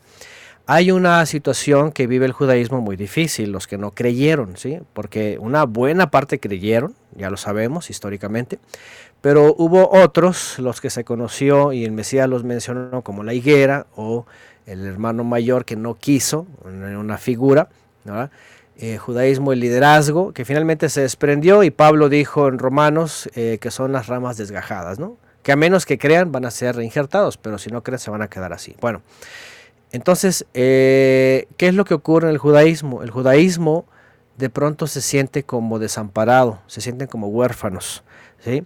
Con la destrucción del templo y con eh, su expulsión en el año 70 y después en el año 120 eh, por Adriano II y la destrucción completa de Jerusalén, ellos empiezan a buscar otras vías, empiezan a salir. Hay un, hay un judío eh, místico, el primero que se le conoce como de la mística, ¿verdad? Eh, que empieza, empiezan a indagar ah, respecto a qué pasó con el judaísmo del primer siglo. ¿Por qué el templo? ¿Por qué no vino el Mesías? Decían ellos, ¿verdad? ¿Por qué han quedado a expensas de las naciones y otra vez expulsados y otra vez otra diáspora? después de la babilónica, ahora la romana y todo eso. Y entonces ellos empiezan a indagar, ¿verdad? Eh, en el misticismo, en las cuestiones esotéricas, en las cuestiones, según eran espirituales, pero se convirtieron en cuestiones esotéricas, místicas, gnósticas. Y ahí es donde, ahí es donde nace lo que se conoce como eh, el, bueno, el Zohar, que es la Biblia de los cabalistas, de los, de los judíos místicos, lo que se conoce como los Mekubalim, ¿sí? los cabalistas ellos empiezan a, reformular sus creencias, eh, ya desde el siglo II hasta como el siglo X, finales del año 900, con los famosos eh, gaones, ¿verdad? Los gaones, eh, los gaonim, es un uh, cúmulo de judíos del año 800 al 1000 más o menos, de esta edad, y ya habían formulado para ellos, vean, ajá, eh, una especie de liturgia basada en el Sidur, los rezos, los rezos, en las fechas, en Shabbat, en las festividades. Como ya no había templo, todo era Sidur. Y ahí ya rabinos del judaísmo empiezan a hablar de ángeles de protección, de nombres protectores. En el Zohar, y aquí ahí va lo que les voy a decir, por ejemplo, el Talmud, ¿verdad? Hay un canto ¿verdad? Que se conoce como Shir Shel Negaim, que tiene que ver con eh, el canto sobre las plagas. Y ya desde la mística judía se les asocia ¿sí? Eh, a todos estos males, todos los males que puedan encontrar eh, conectados con demonios. Y es ahí en donde ellos empiezan como a repeler y a encomendarse a los ángeles. En el judaísmo místico, por ejemplo, las personas que entran por acá, tienen toda una serie de ángeles eh, en las 22 letras del Aleph Bet, de lo que es el alfabeto hebreo. ¿sí? Y cada letra tiene un ángel ahí. Y entonces cuando las personas entran a estos ritos se les asocia un ángel. Aquí es donde después en la época medieval se le conoció como en el judaísmo, ya en el cristianismo, como el ángel de la guarda. Pues, eso no viene en ningún lugar, pero ellos lo asociaron del judaísmo místico y empezaron a decir los cristianos también, bueno, hablando de... de Ángel de mi guarda, mi dulce compañía, no me desampares. Exactamente. Ni de noche ni de día, eso parece más un verso de una poesía. sí, sí. Entonces imagínense, la, verdad es que viene el judaísmo místico, en la Kabbalah, como les digo, en la Kabbalah, de hecho en la Kabbalah eh, usan los nombres de los ángeles en hebreo, los cuelgan, les ponen incienso, ¿sí? Nosotros hemos conocido gente que practica la cábala y ellos Oiga, Antonio, la, la cábala es como la brujería judía, ¿cierto? Bueno, la, la Kabbalah que se le conoce como, la verdad sí, o sea, está, está revuelta, ¿eh? tiene cosas de la Torá, tiene cosas de los patriarcas, tiene cosas de los profetas. Eso es como bendecir las balas, una cosa así. más o menos, ¿no? Sí, porque obviamente niegan al Mesías, van en contra de muchas cosas de la Torá, meten tradición y meten cosas místicas de Babilonia, el culto a Ishtar, o sea, Marduk, todo está, en, o sea, es una revoltura, ¿no? Entonces, es peligroso. Bueno, a lo que les voy a decir es esto. Ahí es donde originalmente se fragua el asunto de la angelología, los nombres, lo que significan, quiénes son, todo esto y después se va interpolando en el catolicismo, en, en alguna de sus movimientos, ¿sí? y obviamente ya se les empieza a dar eh, como poderes para activarlos, para llamarlos, qué tal ángel de protección. Eh, por ejemplo, por ejemplo, hay un, eh, está el famoso ángel Rafael, en hebreo es Rafael, ¿verdad? Que, que viene el Todopoderoso sana, ¿sí? Y muchos lo usan así. ¿Verdad? Rafael, el ángel sanador. Entonces se encomiendan a él. ¿Sí? Porque la palabra Rafa tiene que ver con sanidad. Pero la escritura dice, el Eterno es mi sanador. ¿Sí? No dice un ángel. Pero en, el judaísmo lo van cambiando y entonces después ya es Rafael, el ángel de la sanidad, y ahí están los médicos que se encomiendan a Rafael, ¿verdad? Para la sanidad. Hay, Entonces, otro, así hay, empieza- otro, hay otro ángel en Venezuela que se llama José Gregorio Hernández. También se encomiendan a ese, Antonio. Ese no sé quién es, pero ahí, le, ahí le dejo. José Gregorio Hernández se Y llama. sana y toda la vaina. Y le hacen sus ritos. O, María. Leonza. María Leonza, creo que se llama. Pues También. lo más interesante, vean, es de que hay personas que no sé qué fe traen, pero es una revoltura también, es un sincretismo, y se encomiendan a ángeles. ¿eh? Y lo más interesante es de que tienen, tienen esta, esta peculiaridad, que son conocidos por sanadores, y la pregunta es, a ver, ¿está operando ahí el creador o, o- o- o otra vez es el ángel caído que se viste de luz, ¿verdad? Y, a sus ministros como, como seres de luz. Y hay una engañadera ahí, ¿no? Entonces hay que tener mucho cuidado porque la verdad es de que a veces la gente, sí, por falta de discernimiento, cree que en donde hay milagro, ahí está el creador, ¿no? Y ahí está operando él. Pero como ya sabemos, el mismo Mesías dice que habrá falsas señales, falsos milagros, o sea, milagros engañosos, que sí son, pero son para engañar a la Mm, gente, ¿no? Quiero justamente eh, comentarle algo que nos pregunta aquí Glendis Castro y me parece interesante. Ella dice que, eh, bueno, no sé si usted lo ha visto, Antonio, en las redes sociales, los videos donde aparecen supuestos ángeles que protegen a la gente de ser arrollados, de ser ah, eh, baleados, qué sé yo, y, y se ven como una sombra que como que los mueven y que los protegen. ¿Eso qué es? Sí, no, no sabemos como la mayoría de las veces, eh, y obviamente como yo creo que todos no sabemos cómo opera, eh, podríamos decir, eh, este mundo espiritual, ¿no? Sí es, sí es de, interés, yo creo que cualquier persona, de propios y extraños, a ese tipo de videos, ¿no? nadie sabe este, si están manipulados o fueron reales, o sea, no hay no hay las personas después diciendo que eran ellos, que fueron esto, que fueron lo otro. Solamente está el video. Hoy día, lamentablemente con la tecnología no sabemos ¿verdad? si son ciertos o no ciertos, ¿no? Eh, pero, por supuesto, no dudamos de que, de que pudieran operar, por ejemplo, los, los, los seres superiores de esta forma. Lo que no sabemos es cuál es el motivo y hacia dónde llevaría, por ejemplo, eso, ¿no? Porque imagínense cuántos accidentes ocurren día a día, cuántas cosas ocurren a día a día y por qué no todos son librados de la misma forma, ¿no? ¿Cómo, de, cómo de pronto... a Es lo que los que son librados son, recitan el Salmo 91. No, es que, eh, es que no, no obedecen. Los que, los que obedecemos somos librados. Pero, pero por ejemplo, hay, hay videos en donde hay personas que son X, son personas... eh, Y borrachitos, Antonio, porque Dios guarda sus sí. borrachitos. Ah, sí, Acuérdese sí, sí, que sí. Dios guarda sus borrachitos, entonces ellos también tienen Bueno. su ángel de la guarda. Exactamente, bueno, hay tantos testimonios así de gente que iban alcoholizadas, que esto y que el otro, y res- y, y resultaron ilesos, ¿no? Y no, y al final, no, gracias a Dios, y todos dando gracias a Dios, todos de Dios, ¿no? Eh, o al Pero se contrario, siguen ¿no? emborrachando. Eh, Claro, sigue, ¿no? O al contrario, hay otros que, que padecen, que mueren y, y- y también le echan la culpa, bueno, así dicen, ¿verdad? Le echan la culpa a Dios. Ah, pues si Dios quiso, así como que, ah, pues fue la culpa de Dios, ¿no? Total que Dios para ellos tiene la culpa de todo, ¿no? Si lo salvo, no lo salva. Entonces, pero aquí no, aquí, aquí no están pensando en, en ellos mismos, en las vidas que llevan y todas estas cosas, ¿no? Pero bueno, eh, eso lo dejamos así como que, como no sabemos esos videos y si hoy día son manipulados o eso no sabemos, pues no podemos este, decir algo, al- algo con, con verdad, ¿no? Y si Bueno, fuera así, Antonio, acuérdese cuando eh, se le apareció un ángel, ah, creo que fue a Pablo, y él lo iba a adorar y que no sé qué. Le dijo, ¿usted qué le pasa? A mí no me adore, yo no merezco la adoración. Creo que fue Juan cuando le estaba mostrando una, una visión y le dijo, quieto, quieto en primera, usted no me puede adorar a mí.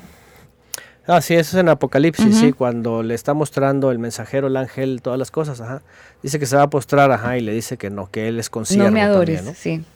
Exacto. Sí, no te postres. La, la verdad la palabra es, ajá, no, no, no, no te postres para dar ese reconocimiento.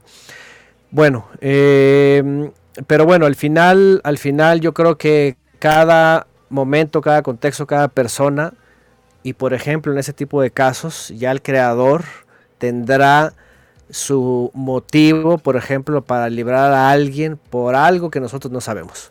Eh, Así de sencillo, ¿no?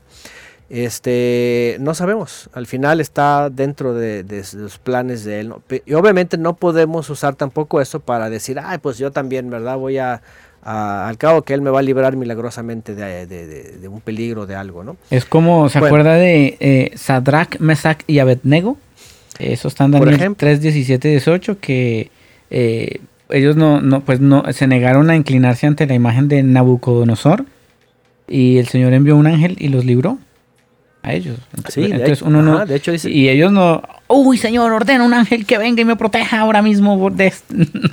el Señor lo quiso Sí. hacer lo- y Él hace su voluntad con cada uno de nosotros. Es correcto, sí. De hecho, ellos estaban solamente confiados y exactamente no, no hicieron, ni siquiera repitieron el Salmo 91, que ya para su época ya existía, ¿no? Imagínense. Entonces, este, e incluso hubo otros que, que no fueron librados y que el plan perfecto del creador, pues en su momento, pues era ya padecer, al final era padecer, ¿no? Y morir, ¿no? Como los profetas, ¿no? Entonces, este, yo creo que eh, no podemos, y sobre todo después de estos dos mil años, ¿verdad? De Mesías para acá, con toda la Biblia ya en nuestras manos, de estas formas, eh, mal usar los textos, ¿no? O quererlos usar de estas formas. Bueno, ya, ya les dije de entrada cómo viene el judaísmo. El judaísmo más bien fue lo que, lo que empezaron a hacer. Ell- Ellos, de hecho, ellos tienen, ellos tienen rezos de protección. Por ahí alguien creo que preguntó sobre la estrella. La famosa Maguen David le llaman ellos, en realidad se llama escudo. Maguen es escudo de David. Lo, lo acuñaron y lo hicieron parte del judaísmo porque pues en la hechicería es un símbolo, según ellos, de, much- de- de mucho poder, de protección. Entonces el judaísmo lo que hacen, y es que el judaísmo lo ¿Es trae un desde símbolo de la hechicería, Antonio, la estrella de David? Sí, al menos la gente que ha estado ahí dicen que lo ha, que igual que el pentagrama, el hexagrama y varios más, Mm. los usan para hacer ritos, rituales. ajá. Y en la antigüedad se sabe que se ha usado desde épocas, uf, eh, los sumerios, los acadios, babilonios, está por todos lados el símbolo. Está asociado con lo que le llaman la flor de la vida, que viene desde épocas sumerias también. Y lo que en el judaísmo místico, por cierto, ya, y aquí va el punto, vean, ellos en el judaísmo tienen un ángel que le llaman este mm, eh, el ángel de luz, que es, eh, que por cierto, la estrella esta, ¿sí? Tridimensionalmente, ¿sí? le conocen como el corazón de Metatrón. ¿sí? Ellos le llaman el ángel Metatrón, fíjense nada más. ¿eh? Y es, dicen que es el, el ser supremo protector de Israel. Y el corazón de Metatrón, dicen ellos, es justamente el, el- el hexagrama. Bueno, el hexagrama que vemos así plano, ¿verdad? Pues se ve como un hexagrama, pero eh, tridimensionalmente, ¿verdad? Es un este, poliedro y está encerrado y, y de ahí se basa eh, desde la cultura sumeria de- con, con el asunto de, de la flor de la vida, está en todos lados. Lo más curioso es de que este ángel se les ha manifestado como un ser de luz. Mm. Por eso dice la escritura que el maligno se manifiesta como si fuera un ser de luz y sus ministros como seres de luz. Daniel aquí acabo de hacer un ejercicio, Antonio, de, de googlear eh, la estrella, ¿no? ¿Cómo le fue? Eh, bien, mire, venden anillos.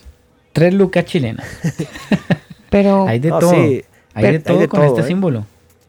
Eh, Y este, está, pues, tenaz, Antonio. está tenaz esto. No, no, está tremendo porque este símbolo, de hecho en, el, en la Kabbalah, en realidad no es de David. En la Kabbalah tienen tres símbolos principales. El de Eva, que es de ocho puntas, el de Salomón, que es el de seis puntas, y el de David, que es de cinco puntas. Pero eso es en el judaísmo místico. Pero cuando viene el judaísmo medieval, ¿verdad? Eh, que acuñan el símbolo, ellos acuñan el símbolo eh, de seis puntas, Mm. porque pues para ellos Salomón es el principal, pero obviamente se lo atribuyen a David para decir, pues David es el guerrero y es el que va, el, el hijo de David es el que va a venir a traer el reino, ¿no? Entonces, este, pero realmente este símbolo es bien pagano, ¿no? Miren lo Y- que dice aquí, dice, Metatron representa al arcángel más controvertido de la creencia judeocristiana, un ser que a lo largo de la historia ha sido descrito con cierta dualidad, en ocasiones de manera contradictoria. Metatron guarda la sabiduría de todo lo que existe, dirige y ejecuta el plan de Dios, por ello eh, es una guía sin igual, según lo que dice aquí. Mm. Sí, eh, hay que tener mucho cuidado porque mm, en el mesianismo, fíjense, les voy a contar un poquito de esto porque al final lleva lo mismo. Piensan que es el ángel protector, piensan que es el ser de luz, piensan todo esto. El judaísmo, es, fue el judaísmo el que in- involucró esto, ¿no? Número uno, número uno. Metatron es un nombre que en griego significa cerca del trono o el que está a un lado del trono. ¿De dónde viene la palabra Metatron y cómo ha cambiado, sí, tanto el significado como, o más bien el personaje? Ahí les va. Eh, según la tradición judía, ¿sí? según la- la historia judía del primer siglo, hubo un rabino muy importante que era parte del Sanedrín, ¿verdad? Que se llamó Elisheba, eh, perdón, Elisha, Elisha Ben Abuyá, que este, era un rabino muy importante. Elisha, que su nombre es como este, Eliseo, Elisha Ben Abuyá, hijo de Abuyá. Y dice la tradición judía, les va, que este rabino tuvo una visión y que en esa visión escuchó una voz que estaba alguien sentado a la diestra del trono, ¿sí? a la diestra del trono del Todopoderoso. O sea, había un trono majestuoso y a la derecha, cerca del trono, había un ser, ¿verdad? Que él identificó como el Mesías y que ese ser le dijo, ¿hasta cuándo os convertiréis hijos rebeldes? Entonces, este rabino cuando tuvo esa visión, dice que fue al Sanedrín y les presentó la visión y dijo, ¿saben qué? Tuve esta visión, vi así, así, asado, y lo castigaron de hereje. lo castigaron, lo, expulsaron y borraron su nombre para siempre, eso en el judaísmo. Por eso no se sabe mucho de él, pero sí hay literatura judía que habla de él. Bueno, dicen que él se convirtió al Eterno por medio del Mesías, o sea, reconoció a Yeshua como el Mesías. Pero su aportación, fíjense lo que, ahí va lo, ahí va lo tremendo, su aportación pasa al judaísmo y en el judaísmo lo que le hacen es darle forma a esto que él vio, pero a la luz de los, del judaísmo.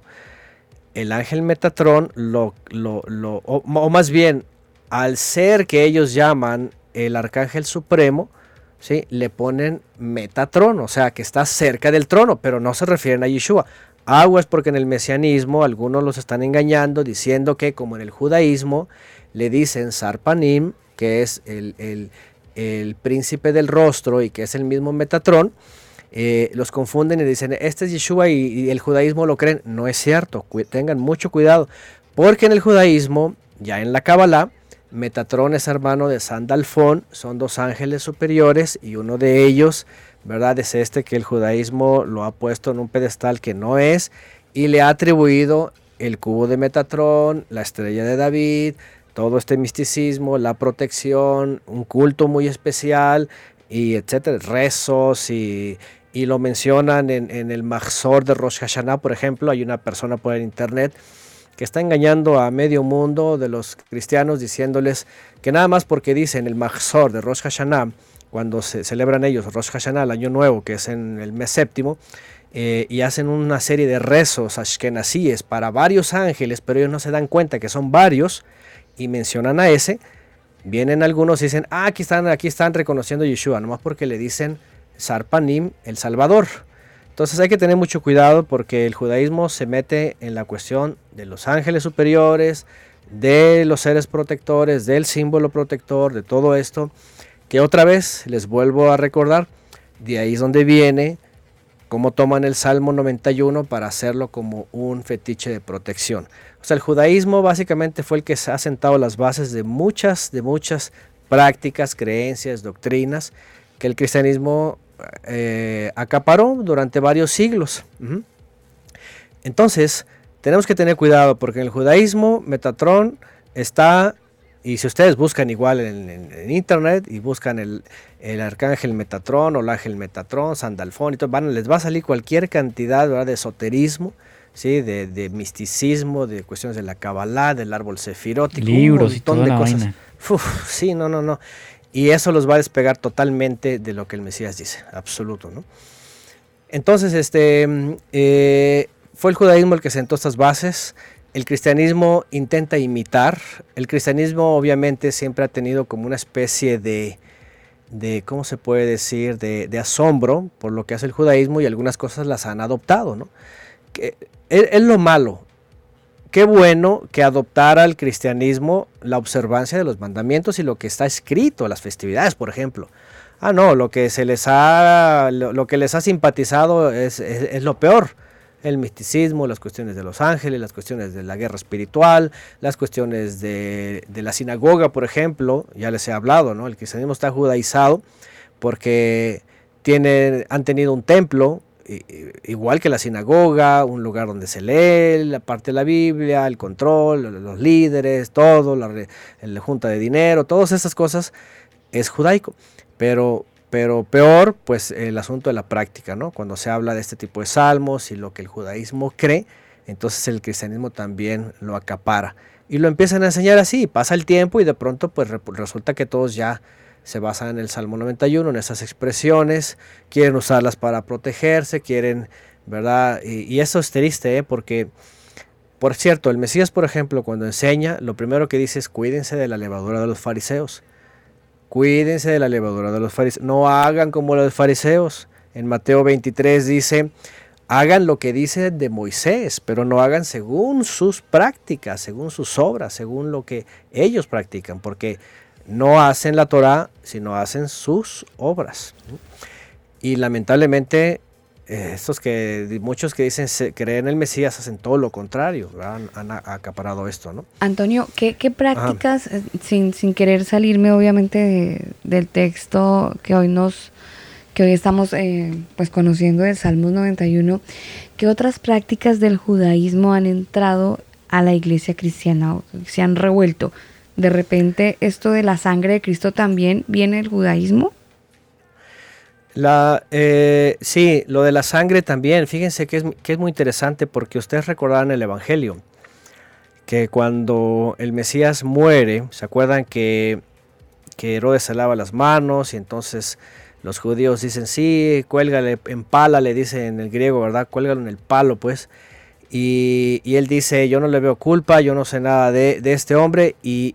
Hay una, hay una expresión, fíjense, que dicen los judíos que le están acusando, dicen, su sangre sea sobre nosotros.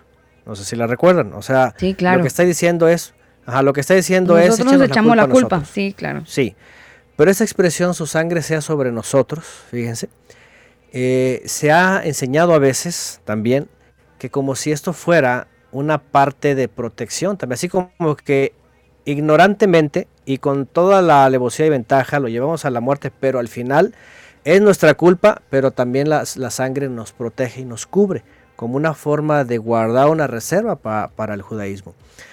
En parte, el Mesías muere por el pueblo. Lo primero que ya hemos estudiado y ustedes lo recuerdan, el mm. nuevo pacto es directamente para Israel, porque justamente la sangre iba a alabar al pueblo de Israel. Y lo más interesante es de que los que creyeron después de eso, porque al principio de pronto ya nadie creía y ya, ya se murió, ellos pensaban que el Mesías no tenía que morir.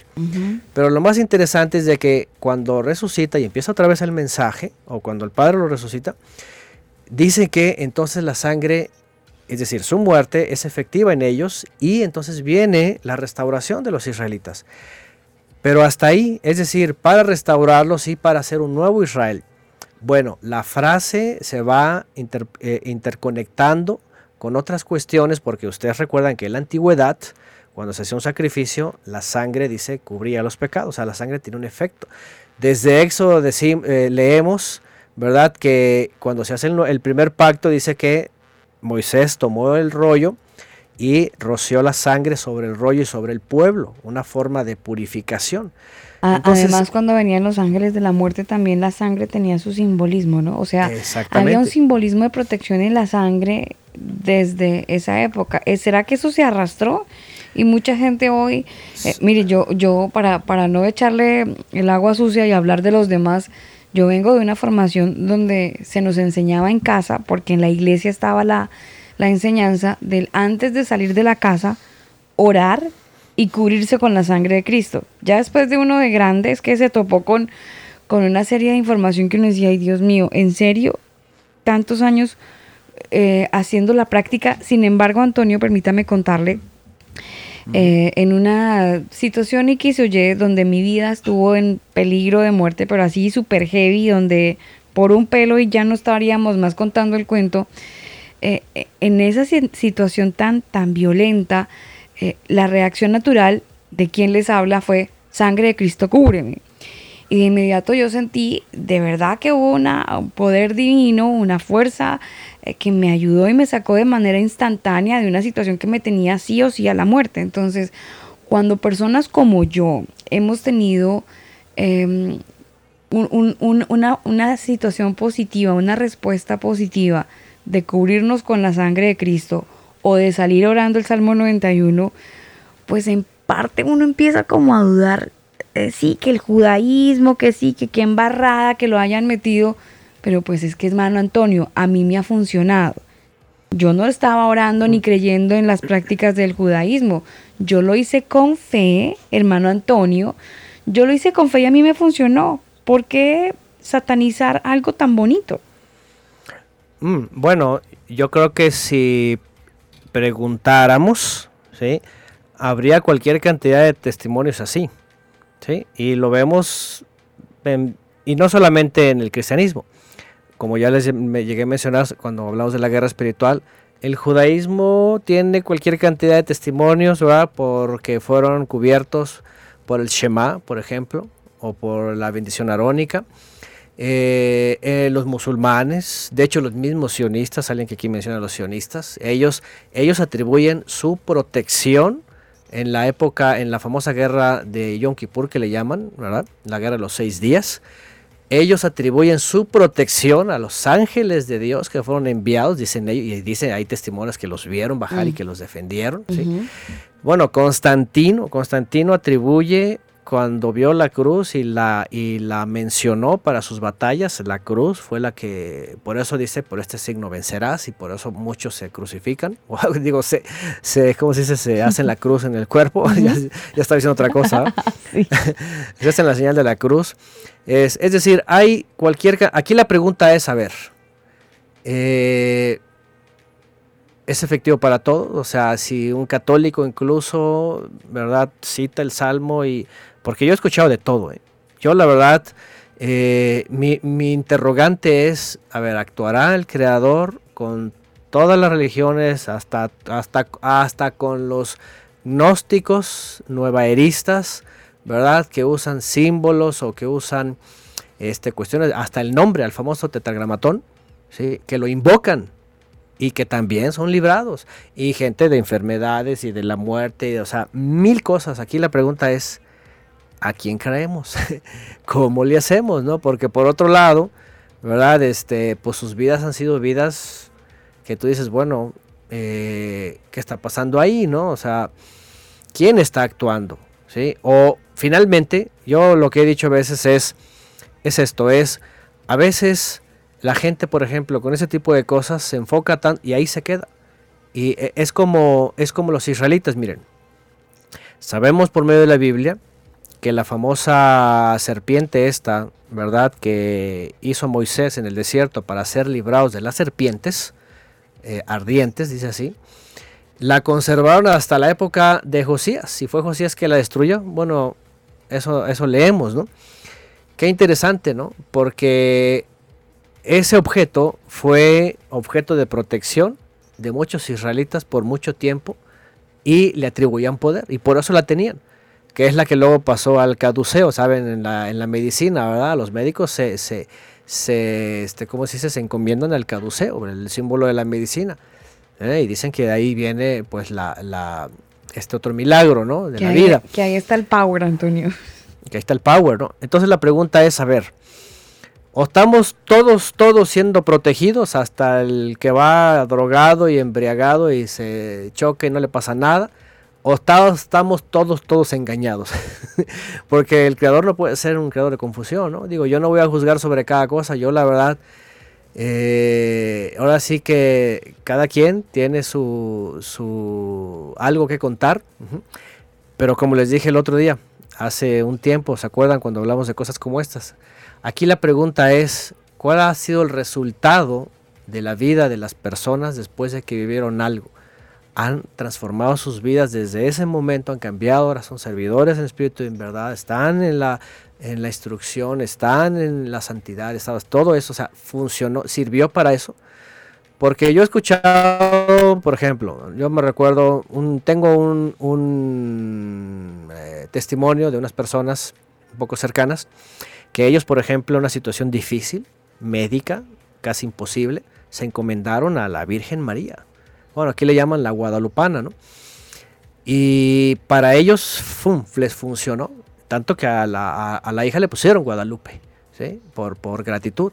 Y desde entonces están tan afirmados en la Guadalupana que nadie los mueve de ahí porque les hizo el milagro y listo. O sea, se encomendaron y la, la buscaron.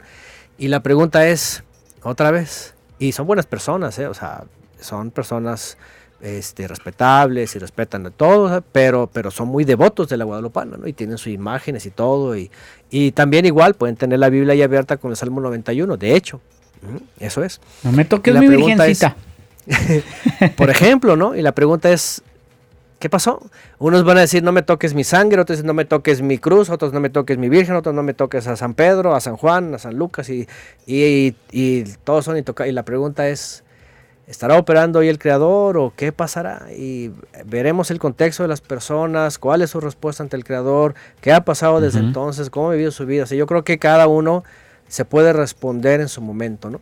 O a- traerá a- un propósito. Y acuérdese Antonio de Pablo Escobar, ¿no? Él, él se co- encomendaba a la virgencita para que no lo mataran y el otro, el mono Jojoy, eh, también se convertía en planta de plátano y de esa manera evadía el ejército. Imagínese el poder del tipo que se convertía en planta y el ejército pasaba y nunca lo encontraban.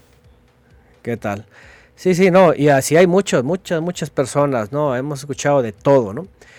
Y, por ejemplo, Eso para milagros, muchos también se convertían en burro cuando los pasaban al, al, al tablero, Antonio. se se Ah. transformaban, ¿no? De repente quedaban convertidos.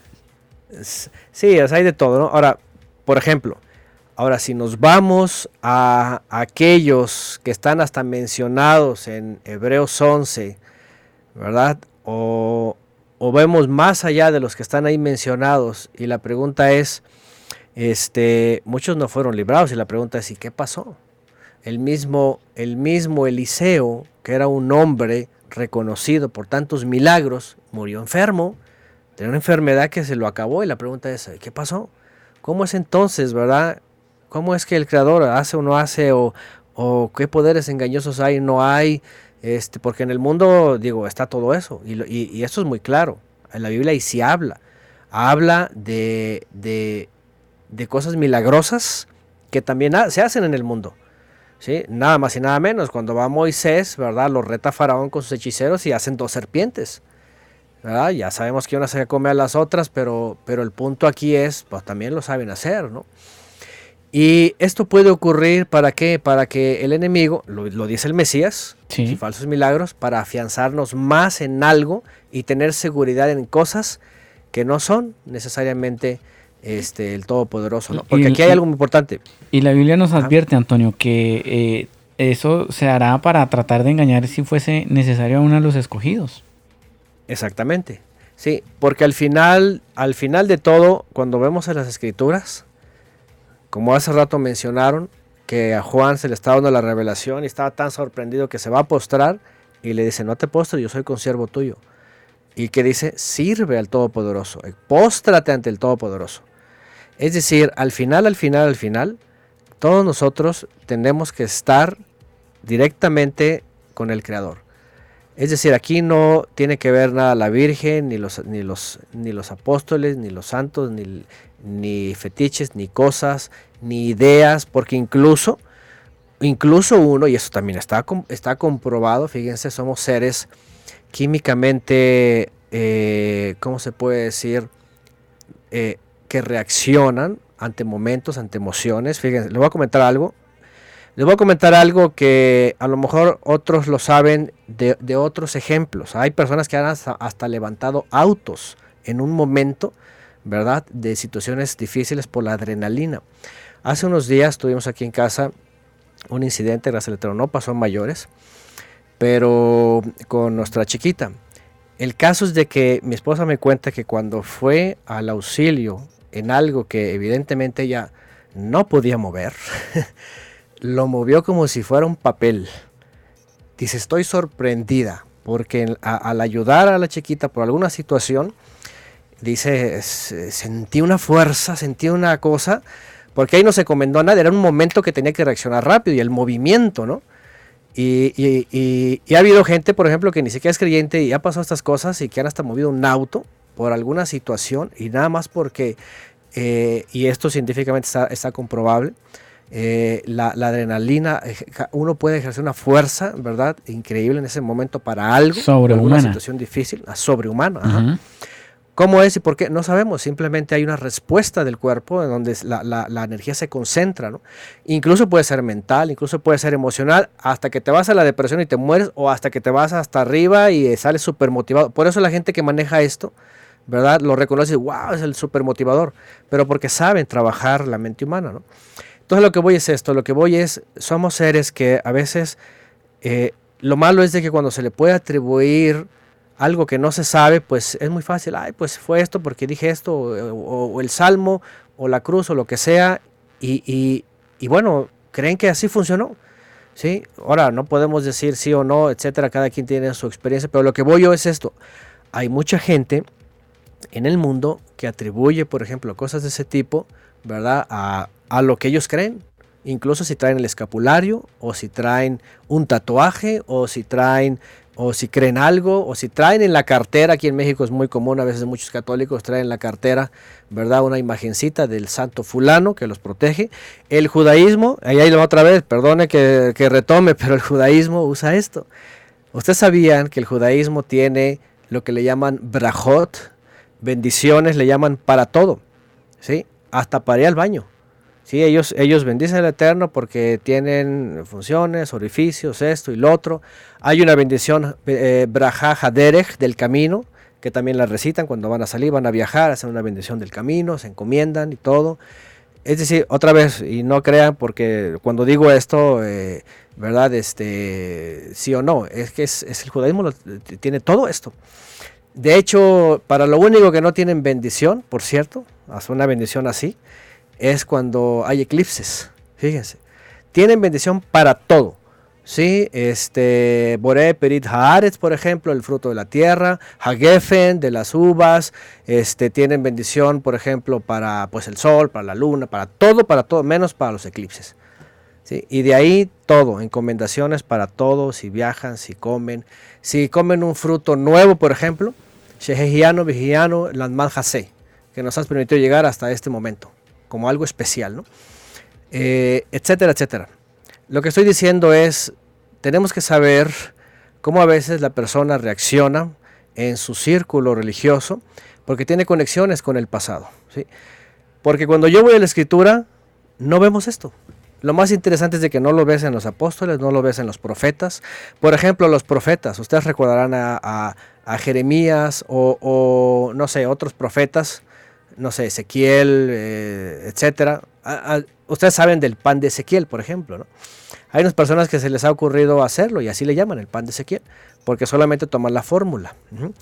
Pero hay cosas que pasan así, que de pronto el Eterno dice, haz esto y esto, y se acuerdan aquellos que estaban intoxicados, estaban en la época de, Eliseo, y le dice el Eterno, toma una vasija, haz esto y esto, y, los individuos se les quita la intoxicación porque se habían comido algo que les hizo daño.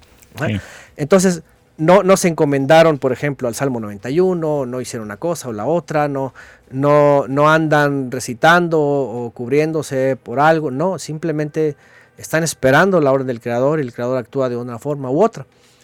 Entonces, lo que tenemos que hacer es eso, como les comentaba en otra ocasión sobre la espontaneidad.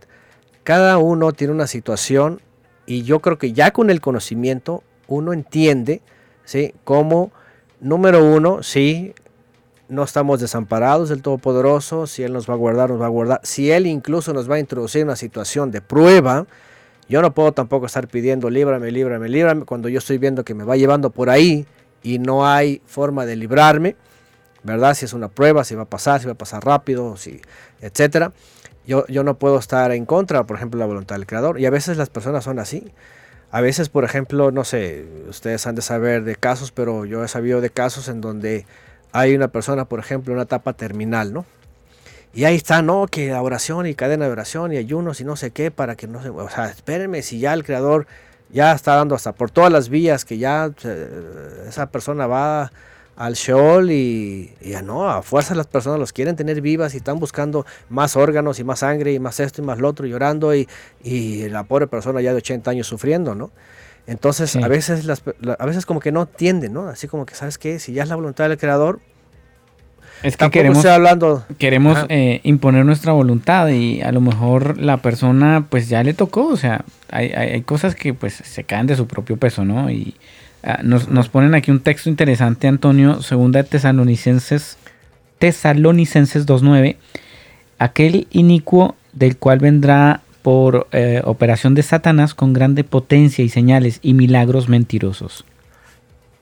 Sí, o sea, hay que tener mucho cuidado con todo esto. O sea, no significa que, un milagro eh, realmente pueda o venga 100% de, del Padre. No necesariamente. Claro. yo creo que hay que estudiar bien nuestro entorno, lo que estamos viviendo, qué está pasando o incluso si llegó a pasar algo en el pasado, cuál era el propósito del creador, ¿no? Por ejemplo, ¿no? Por ejemplo, si Alba menciona algo como eso, este, y no necesariamente la sangre es la que libra, porque aquí al final de cuentas es el Eterno el que nos libra, ¿no? No es un amuleto, un objeto o algo, una frase o un salmo, pero por ejemplo, si pensáramos en eso, podríamos pensar, a ver, si actuó el Creador, bueno, por algo me ha guardado la vida y algo quiere que yo haga entonces en este, en este presente, ¿no? Si analizo mi vida y digo, bueno, ¿qué ha pasado en mi vida? Y a eso, si, si voy por el camino de Él, pues que bueno, eso ha querido Él. Pero si no, entonces tengo que reaccionar a tiempo, porque si, al, si por algo me libró en alguna situación, pues bueno, entonces voy a, a ver el motivo de por qué me libró y por qué me ha traído hasta acá, ¿no? Pienso que Pienso que cualquiera podría pensar así, porque hay otros que son librados y como dicen por ahí, siguieron con la borrachera o siguen con sus vidas desordenadas y entonces no, no, no, no vemos ahí un propósito del creador. ¿no? Entonces, bueno, eh, volviendo al texto, pues el texto lamentablemente, eh, pues yo no sé, se va a seguir usando, quién sabe, la gente. A veces la gente no le interesa ni de dónde viene una práctica a la otra, lo que quieran. Simplemente la gente quiere tener como un soporte, ¿no? Como una seguridad con algo. Este, y, y, al final, otra vez vemos, pues la gente para seguir en sus vidas, ¿no? Otra vez, estas prácticas lamentablemente vienen eh, yo les encuentro un origen. Ya cada quien dirá, ¿no? Por ejemplo, el judaísmo, volviendo al judaísmo, el judaísmo tiene eh, una, una aplicación de un mandamiento que está en el famoso Shema Israel, escucha Israel, en donde dice que los mandamientos, dice, las pondrás, dice, eh, en tus puertas, ¿sí? En, en los dinteles. Y dice, y, y, lo repetirás a tus hijos, etcétera, ¿no? Entonces lo que hace el judaísmo es agarrar un rollo muy chiquitito, escribir ahí parte del Shema. Ponerlo en el dintel de la puerta. Ajá, y lo ponen en todas las, sí, lo ponen en todas las puertas, en la reca menos en el baño. Recámaras, entrada, salida, lo ponen. Se llama mezuzá. De hecho, mezuzá tiene que, porque ahí dice mezuzot, al mezuzot. Ese, eso es lo mismo que hacen algunos. Es que recordé a un amigo judío, Daniel, que tiene algo en la entrada de su casa. Exactamente. Es eso mismo, ¿no? Es eso, es una cajita así alargadita. La pegan inclinada, dependiendo ¿verdad? si es entrada o salida, inclinada a derecha o a la izquierda, o algunos simplemente la ponen horizontal. Entonces, por ejemplo, ellos, ellos han transformado ese mandamiento en esa cajita y ellos, por ejemplo, entran y salen y le dan un beso, ¿no? Y ellos recuerdan el Shema porque dice, eh, te acordarás de ellos cuando salgas y cuando entres, cuando andes el camino, cuando te acuestes, cuando te levantes. Pero obviamente ellos lo han trasladado a eso y le dan un beso y, para ellos es muy sagrado y para algunos es símbolo de protección. Ajá, cuando van a salir o cuando regresan ponen a, la Torah. ahora, en este caso, por ejemplo, aquí hay otro, hay otro punto importante. El judaísmo ha pasado esto al mesianismo, yo he visto en movimientos mesiánicos, que la Torah, que es la instrucción, que es algo para nuestra vida y para aplicación, en algunos movimientos se ha ya caído en la idolatría, ya la Torah como que es el medio de salvación, como que es, eh, hasta se le postran, ya es como casi como un ídolo, ¿no? Como si cargaran a un ídolo y hasta lo danzan con él y lo mueven y lo meten en lugares especiales y está así como que eh, rodeado de lujos y adornos y, eso también ha hecho el judaísmo. Por ejemplo, en el Shema, en la Mesusa, es lo que hacen ellos. ¿no? Entonces, eh, obviamente son sus prácticas y cada quien hace lo que quiere, pero si decimos, o no es bíblico, se puede hacer, pues no es, no es la forma. Lo que está diciendo el Creador es que cuando salgas y cuando entres, no olvides de los mandamientos. ¿Para qué? Para que puedas aplicarlos y todo te salga bien, ¿no?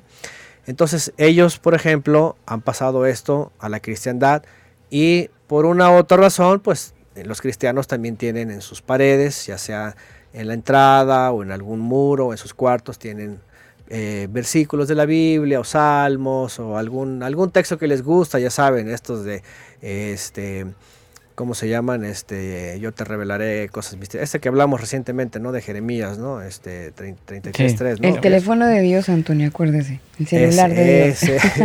U otros, ¿no? Que los tienen colgados, ¿no? Mí, sí. ¿Eh? Ahí está. Y, y, a poco no como que les dan el mismo, así como que, ah, mira, aquí está este salmo, me gusta. O, o el 91, hay gente que tiene el salmo 91 todo impreso así, colgado, hasta en hebreo. En la billetera también 23. lo tienen, sí. El salmo 23 es súper usado también, Antonio súper usado. de hecho, creo que Enrique, ah, ah, vi un Enrique Castro, creo que en la sala de chat Daniel nos mencionaba eso, el Salmo 23, es súper usado y es como casi partner del 91.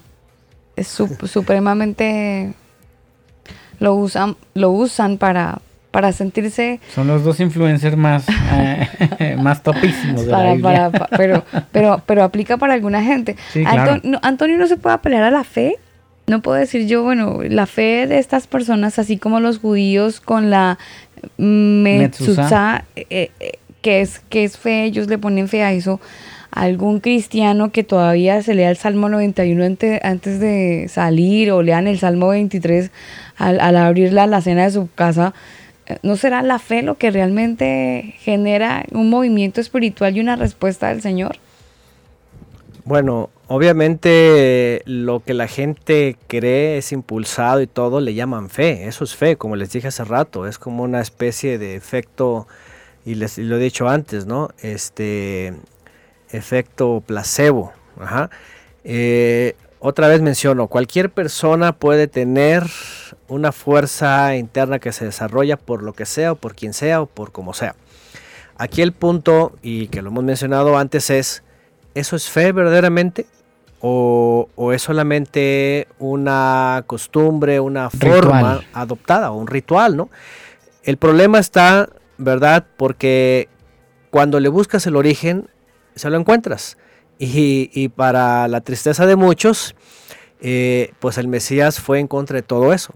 De hecho, cuando está hablando y está instruyendo a sus discípulos, justamente les dice lo contrario, no hagan como los fariseos que hacen vanas, bueno, en este caso como los gentiles, que hacen vanas repeticiones, que hacen repeticiones de esto, del otro, o aquellos que, se, que quieren ser vistos por la gente, este, prácticas, fíjense qué interesante, todas estas prácticas las hacía el fariseísmo en el primer siglo y lo que dice el Mesías es, no, dice, cuídense de la levadura de los fariseos, guárdense de lo que ellos enseñan. De hecho, les, dice a sus discípulos, hagan lo que dice de Moisés, pero no hagan conforme a sus obras, porque dicen y no hacen. ¿Por qué? Porque se la pasaban ellos haciendo justamente eso. Ayunos, rezos, repeticiones, citaban salmos, citaban eh, dichos de los, de los ancianos, de los famosos, este, bueno, que ya después se les llamaron los sabios de bendita memoria y los repiten, hacen, tienen costumbres de ellos, hacen cosas de ellos. Eh, este es el problema, ¿no? Digo, eh, yo, yo veo a la gente, me da a veces tristeza porque es como todo, ¿no? Tú dices, no sé, eh, la gente hace tal cosa y se siente muy bien y, le resulta bien y, todo, pero la, la, pregunta es, ¿estará de acuerdo el creador que esté repitiendo y haciendo cosas que, que en el pasado fueron condenadas, que el Mesías dijo no las hagan, no las repitan? Que, vamos, el Mesías viene a limpiarnos de todo eso, de hecho, hasta del templo, porque él dijo, se acabó, de aquí en adelante lo que busca el creador es servidores en espíritu y en verdad que le sirvan verdaderamente, ¿no? Nos hacen un comentario aquí muy interesante, Antonio. Eh, perdóname que le interrumpa. Jimena nos comenta, la gente toma todo este tipo de cosas prácticas en, un, eh, en que se sientan seguros. Pues son fáciles, son cosas muy fáciles. Decir algo o hacer algo, pues eso es muy fácil, pero eh, lo que implica cambiar o corregir su conducta, pues eso ya es un poco más complicado me parece interesante el punto de vista, porque sí, o sea, yo puedo hacerlo y decirlo, pero si al final de cuentas yo no lo estoy obedeciendo a, lo que el Señor me está pidiendo que, que, obedezca, pues se convertiría prácticamente eso como en vanas repeticiones, ¿no? Es correcto. Sí, vanas repeticiones aplica en eso y aplica en estar repite y repite algo que de lo cual, ¿verdad? El Eterno, por ejemplo, ya ha tomado decisión, etcétera. Bueno, hay muchas cosas, ¿no? Antonio, ¿se, puede correr el riesgo de pensar que el hecho de orar y creer que Dios me guarda o que me envía el ángel de la guarda o que la sangre de Cristo me cubre, se podría caer en el riesgo de eso de la ley de causa y efecto, que se basa en la idea de que toda acción provoca una reacción o una consecuencia de un resultado cuando, cuando sucede algo así? Bueno, eh, lo peligroso de esto es de que el enemigo está justamente acechando, como dice la escritura, buscando a ver quién devorar. ¿Por qué? Porque lamentablemente por la falta de conocimiento, por la falta de, de la palabra, ¿verdad? De las prácticas del pasado, de la historia, todo eso, mucha gente suele imitar y hacer cosas y que obviamente el creador, ahora imagínense, ¿verdad? Algo, por ejemplo, que, que él ha denunciado a través de los profetas, del Mesías, del pasado, todo esto, y que alguien lo quiera practicar, ¿verdad? Como si fuera parte de su fe y aunque sientan seguridad, ¿verdad? Como dice Jiménez ¿verdad? Que, que, que, le atribuya seguridad, confianza, eh, poder o algo, pues está cayendo en idolatría, ese es un problema, ¿eh? porque el hecho de, atribuirle ya una, un poder, una autoridad, una confianza, una seguridad a algo, ya es una idolatría. Por eso les repetí hace rato, cuando el Mesías viene a quitar todo, a hacer un reseteo, viene a decir, ya, e, el Padre está buscando verdaderos servidores que le sirvan a Él. Entonces, no puede alguien, por ejemplo, colgarse algo, traer algo en la cartera o recitarse algo o tener en mente algo y salir creyendo que eso lo va y, además decir que el creador lo está protegiendo porque está diciendo es que tú estás poniendo tu confianza en algo, sea texto, sea objeto, sea figura, sea lo que sea, y entonces se cae en idolatría y ese es el gran problema. Entonces, este, y aquí es donde se confunde la gente, la gente con que sienta seguridad y confianza y, ay, es que traigo aquí en la carterita, o traigo colgado, o me lo recité, o me lo sé de memoria, o lo que sea, o, o lo vengo mentalizando algo, ya se cayó en la idolatría. ¿sí? Esto, esto es muy común, de hecho en las personas es muy común, a veces, a veces incluso hasta las personas que vienen de la religión y no han ni siquiera asimilado, discernido, entendido, están orando y están pensando en una figura. Imagínense nada más, eso ya es totalmente idólatra, ¿no? En una figura, en una forma, en algo. Entonces, estas cosas son lo peligroso, ¿no? Y, y bueno, para el enemigo eso es como pan comido, ¿no? Como dice el dicho, ¿no? ¿Por qué? Porque de, la ingenuidad, por supuesto, viene todo, todo, este, este caos, ¿no? De hecho, si ustedes recuerdan en la escritura, cuando se va a hablar de los que van a instruir a, uno de los requisitos es que, no sean indoctos, ¿verdad? Que no sean este, primerizos, ignorantes. ¿Por qué? Porque, ¿qué es, lo que vimos, ¿qué es lo que hemos visto en estos siglos? Que se han levantado maestros o se han hecho pastores o lo que sea que están enseñando menos Biblia, costumbres, tradiciones, creencias, este, textos fuera de contexto, todo esto, y por eso la gente anda por todos lados desbaratada, pensando lo que sea. Bueno, humanismo, ¿verdad? Filosofías, aceptando el movimiento gay, a, mujeres mm. eh, En los últimos años, es impresionante, hemos visto cualquier cantidad de mujeres cristianas mm. que están declarándose feministas, ¿eh? Así mm. ya, que el feminismo, ya está hay un movimiento ahorita que María Magdalena y que el feminismo en la Biblia, que no sé qué, o sea, puras de esas. Puras marihuanadas, dijo un amigo. Entonces, ¿por qué? Por ignorancia, porque no se les instruyó, porque se les dio pura mm. filosofía, cuestiones de, religión, del mundo y, más hoy día con todas, con un montón de este, filosofías de todo tipo, pues por eso está la gente tan descompuesta, ¿no? Claro, Antonio. Y mire lo rico de este tipo de, de, enseñanzas o la serie, la serie que estamos llevando en esta noche y es que podemos darnos el tiempo de desmenuzar eh, los textos. Y dicho sea de paso la invitación para que los converos que están conectados a esta hora o los que escuchan el podcast, eh, era algo que estábamos justamente meditando en una reunión de redacción que teníamos del combo y era invitar a los, a los a eso. Si tienen algún texto que a ustedes les da vueltas y vueltas en la cabeza y dicen yo lo entiendo pero me confundo o tengo, tengo la impresión de que me lo enseñaron mal y si ustedes quieren, ah, a lo mejor podríamos sacar el tiempo y un programa para desarrollar ese texto que a usted no le da paz o que usted dice no, no me da paz, sino que no lo entiendo, creo que hay algo, algo mal, creo que lo, lo aprendí mal o, o creo que podrías tener una mala aplicación, pues no lo hace llegar de manera Uh, mensaje de texto, puede ser un mensaje de WhatsApp. Si usted va a la página del combo, va a encontrar un loguito de WhatsApp y nos puede dejar ahí el texto que si quiere podríamos desarrollar en este programa. Pues como para no tener siempre nosotros los textos, sino que también ustedes participen. Si hay algún versículo que les quita la paz o los tiene confundidos, pues que también puedan participar. Por supuesto. Y no solamente en, en, Instagram, sino también en Telegram. Acuérdense el canal en Telegram, nos buscan como el combo oficial. Eh, y claro, vamos a desarrollar el texto que por supuesto a ustedes los, los tenga ahí como medio en vainas. Ya eh, son las 11 de la noche, 7 eh, minutos hora oficial en Chile. Eh, yo creo que ya estamos como terminando, Antonio.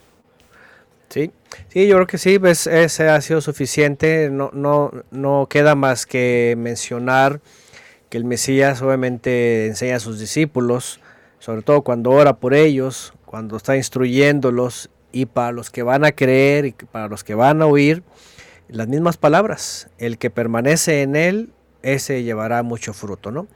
Y, también eh, pensar esto, ok, si alguien de pronto dice, bueno, si fue librado Daniel y sus amigos, si fue librado esto y el otro, mm. también pensemos, bueno, pero otros no fueron librados, otros padecieron, entonces pensar en eso, bueno, antes de encomendarme y citar algo, poner algo enfrente, eh, tener el discernimiento, decir, bueno, ¿qué está pasando y por qué? Y si, y si el Padre Eterno quiere librarme, él me, va a librar y yo espero, tengo confianza y tengo seguridad pero si me va a poner en una situación difícil la prueba o lo que sea, bueno, también hay que recibirla, ¿no? Ya estamos viendo a Job, ¿no?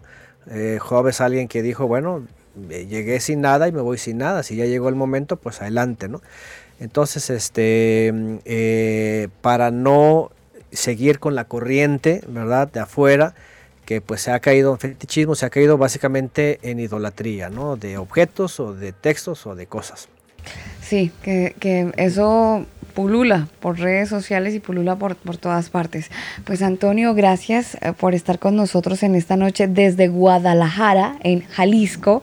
Gracias por estar con nosotros. Eh, como siempre, muy edificante escucharlo y entender la palabra del Señor como, como si fuera leche. Yo creo que el programa de hoy yo lo sentí como así como medio lechoso. Sí, súper, súper interesante y además que hemos recibido muy buenas, muy buenas críticas del programa, eh, en realidad de esta serie. Nos han dicho muchísimo que eh, han despejado muchas dudas, que eh, han quedado un poco sorprendidos de tantas mentiras que nos han vendido. Pero chévere, chévere Antonio por el tiempo. usted sabe que de nosotros hacia usted hay gratitud total. No, no, al contrario, también gracias a ustedes por eh, usar su espacio, a los que nos escuchan por su paciencia y sobre todo pues, al Eterno que nos da esta oportunidad a la distancia. Gracias y buenas noches, bendiciones. Ahí estaba Antonio Miranda, él es el CEO de Cielos Nuevos y Tierra Nueva. Usted los puede visitar también, por supuesto, están en YouTube. Puede visitar su sitio web que es cielosnuevos y tierranueva.org o .org para que tenga más información sobre estos temas y muchos más si usted tenía la Biblia en el Salmo 91, puede ir a cerrarla, tranquilo, no va a pasar nada, no va a bajar el chanclas, no se ni a Gasparín. a no, robar, ni nada. no, no va a pasar nada, tranquilo, no va a pasar nada, ¿no, Antonio? No se va a venir el chanclas aquí a, a- a agarrarnos la puerta a piedra ni nada, ¿no? Todo bien, Nada, nada. no va a pasar Sí, sí, nada. todo bien. Pueden cerrar la Biblia tranquilos, la desempolvan y le pueden revisar otros textos que de repente también van a encontrar una riqueza espiritual bien interesante para la gente que de repente ya estaba, "Ay, ¿será que tengo que cerrar la Biblia del Salmo 91? ¿Será que Diosito se enoja? No se va a enojar. Yo creo que se va a lograr eh, eh, el alegrar si, si de repente hace una, un recorrido por otros textos. Ah, nosotros nos despedimos con música. A ustedes, gracias, como siempre, gracias por estar en el combo. Mañana tenemos un programa muy interesante. Em, estamos en, agendándonos con una persona bien eh, relevante en el gobierno de Chile que tiene que ver con alguien del Ministerio del Interior, de la Oficina de Asuntos Religiosos en Chile, para hablar un poco acerca de la persecución que hay aquí en Chile con respecto al cristianismo. Hay mucha gente que, aunque usted no lo crea, como en México, por ejemplo, en Chile y en Colombia, eh, están matando cristianos, los están les están quitando la vida de manera violenta y esas cosas no nos las cuentan. Mañana vamos a hablar un poco acerca de eso que ocurre aquí en Chile. Todo es coronavirus, todos son los contagios que aumentaron, que entramos en cuarentena. Bueno, sí, pero hay más cosas que contar y de eso vamos a hablar mañana si el Señor lo permite. Nos vamos con música de Quillo y esta canción con Person James, um, una muy buena canción. Y a ustedes gracias y si el Señor quiere pues estaremos en una nueva emisión de El Combo. Gracias por darle play al podcast, de verdad. Y bueno, conectaditos como siempre a través de elcombo.com. Buenas noches. Watching, watching as the credits all roll down and crying, crying. You know we're playing to a full house, house. No heroes, villains, one to blame. While wilted roses fill the stage, and the thrill, the thrill is gone. Our debut was a masterpiece, but in the end, for you and me, on this show, it can't go on. We used to have it all, but now's our curtain call. So hold for the applause. Oh, oh, oh, oh. And wave out to the crowd and take our final bow. Oh, it's our time to go, but at least we stole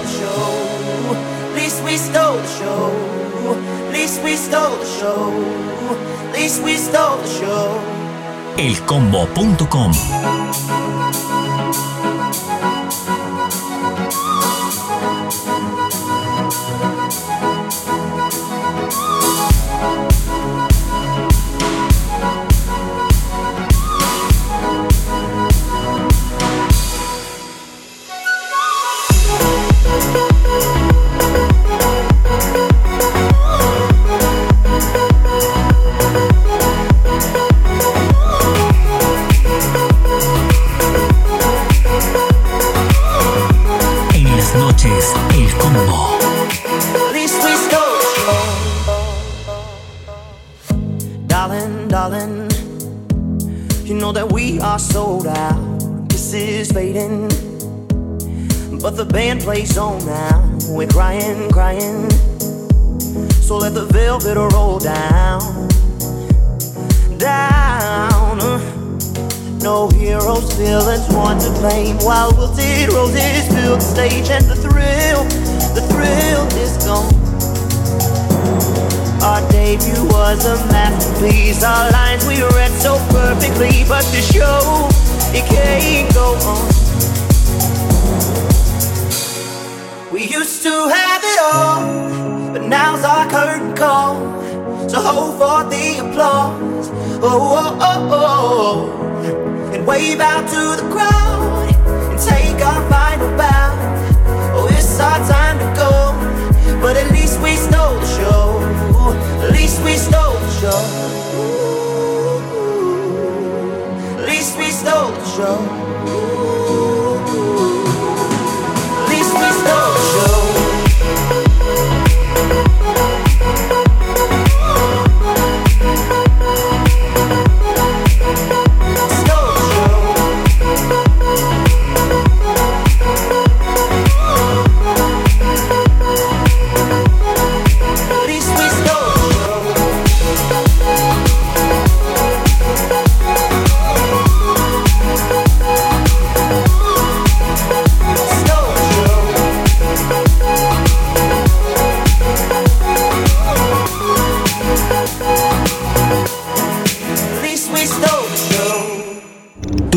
El lugar, nosotros te acompañamos. El combo. Escucha el combo en Spotify, Apple Music, Google Music. Nosotros te acompañamos. Este programa no contiene mensajes de violencia.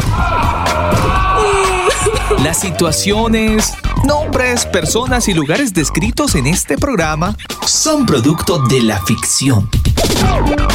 Cualquier parecido con la realidad es pura coincidencia. El combo.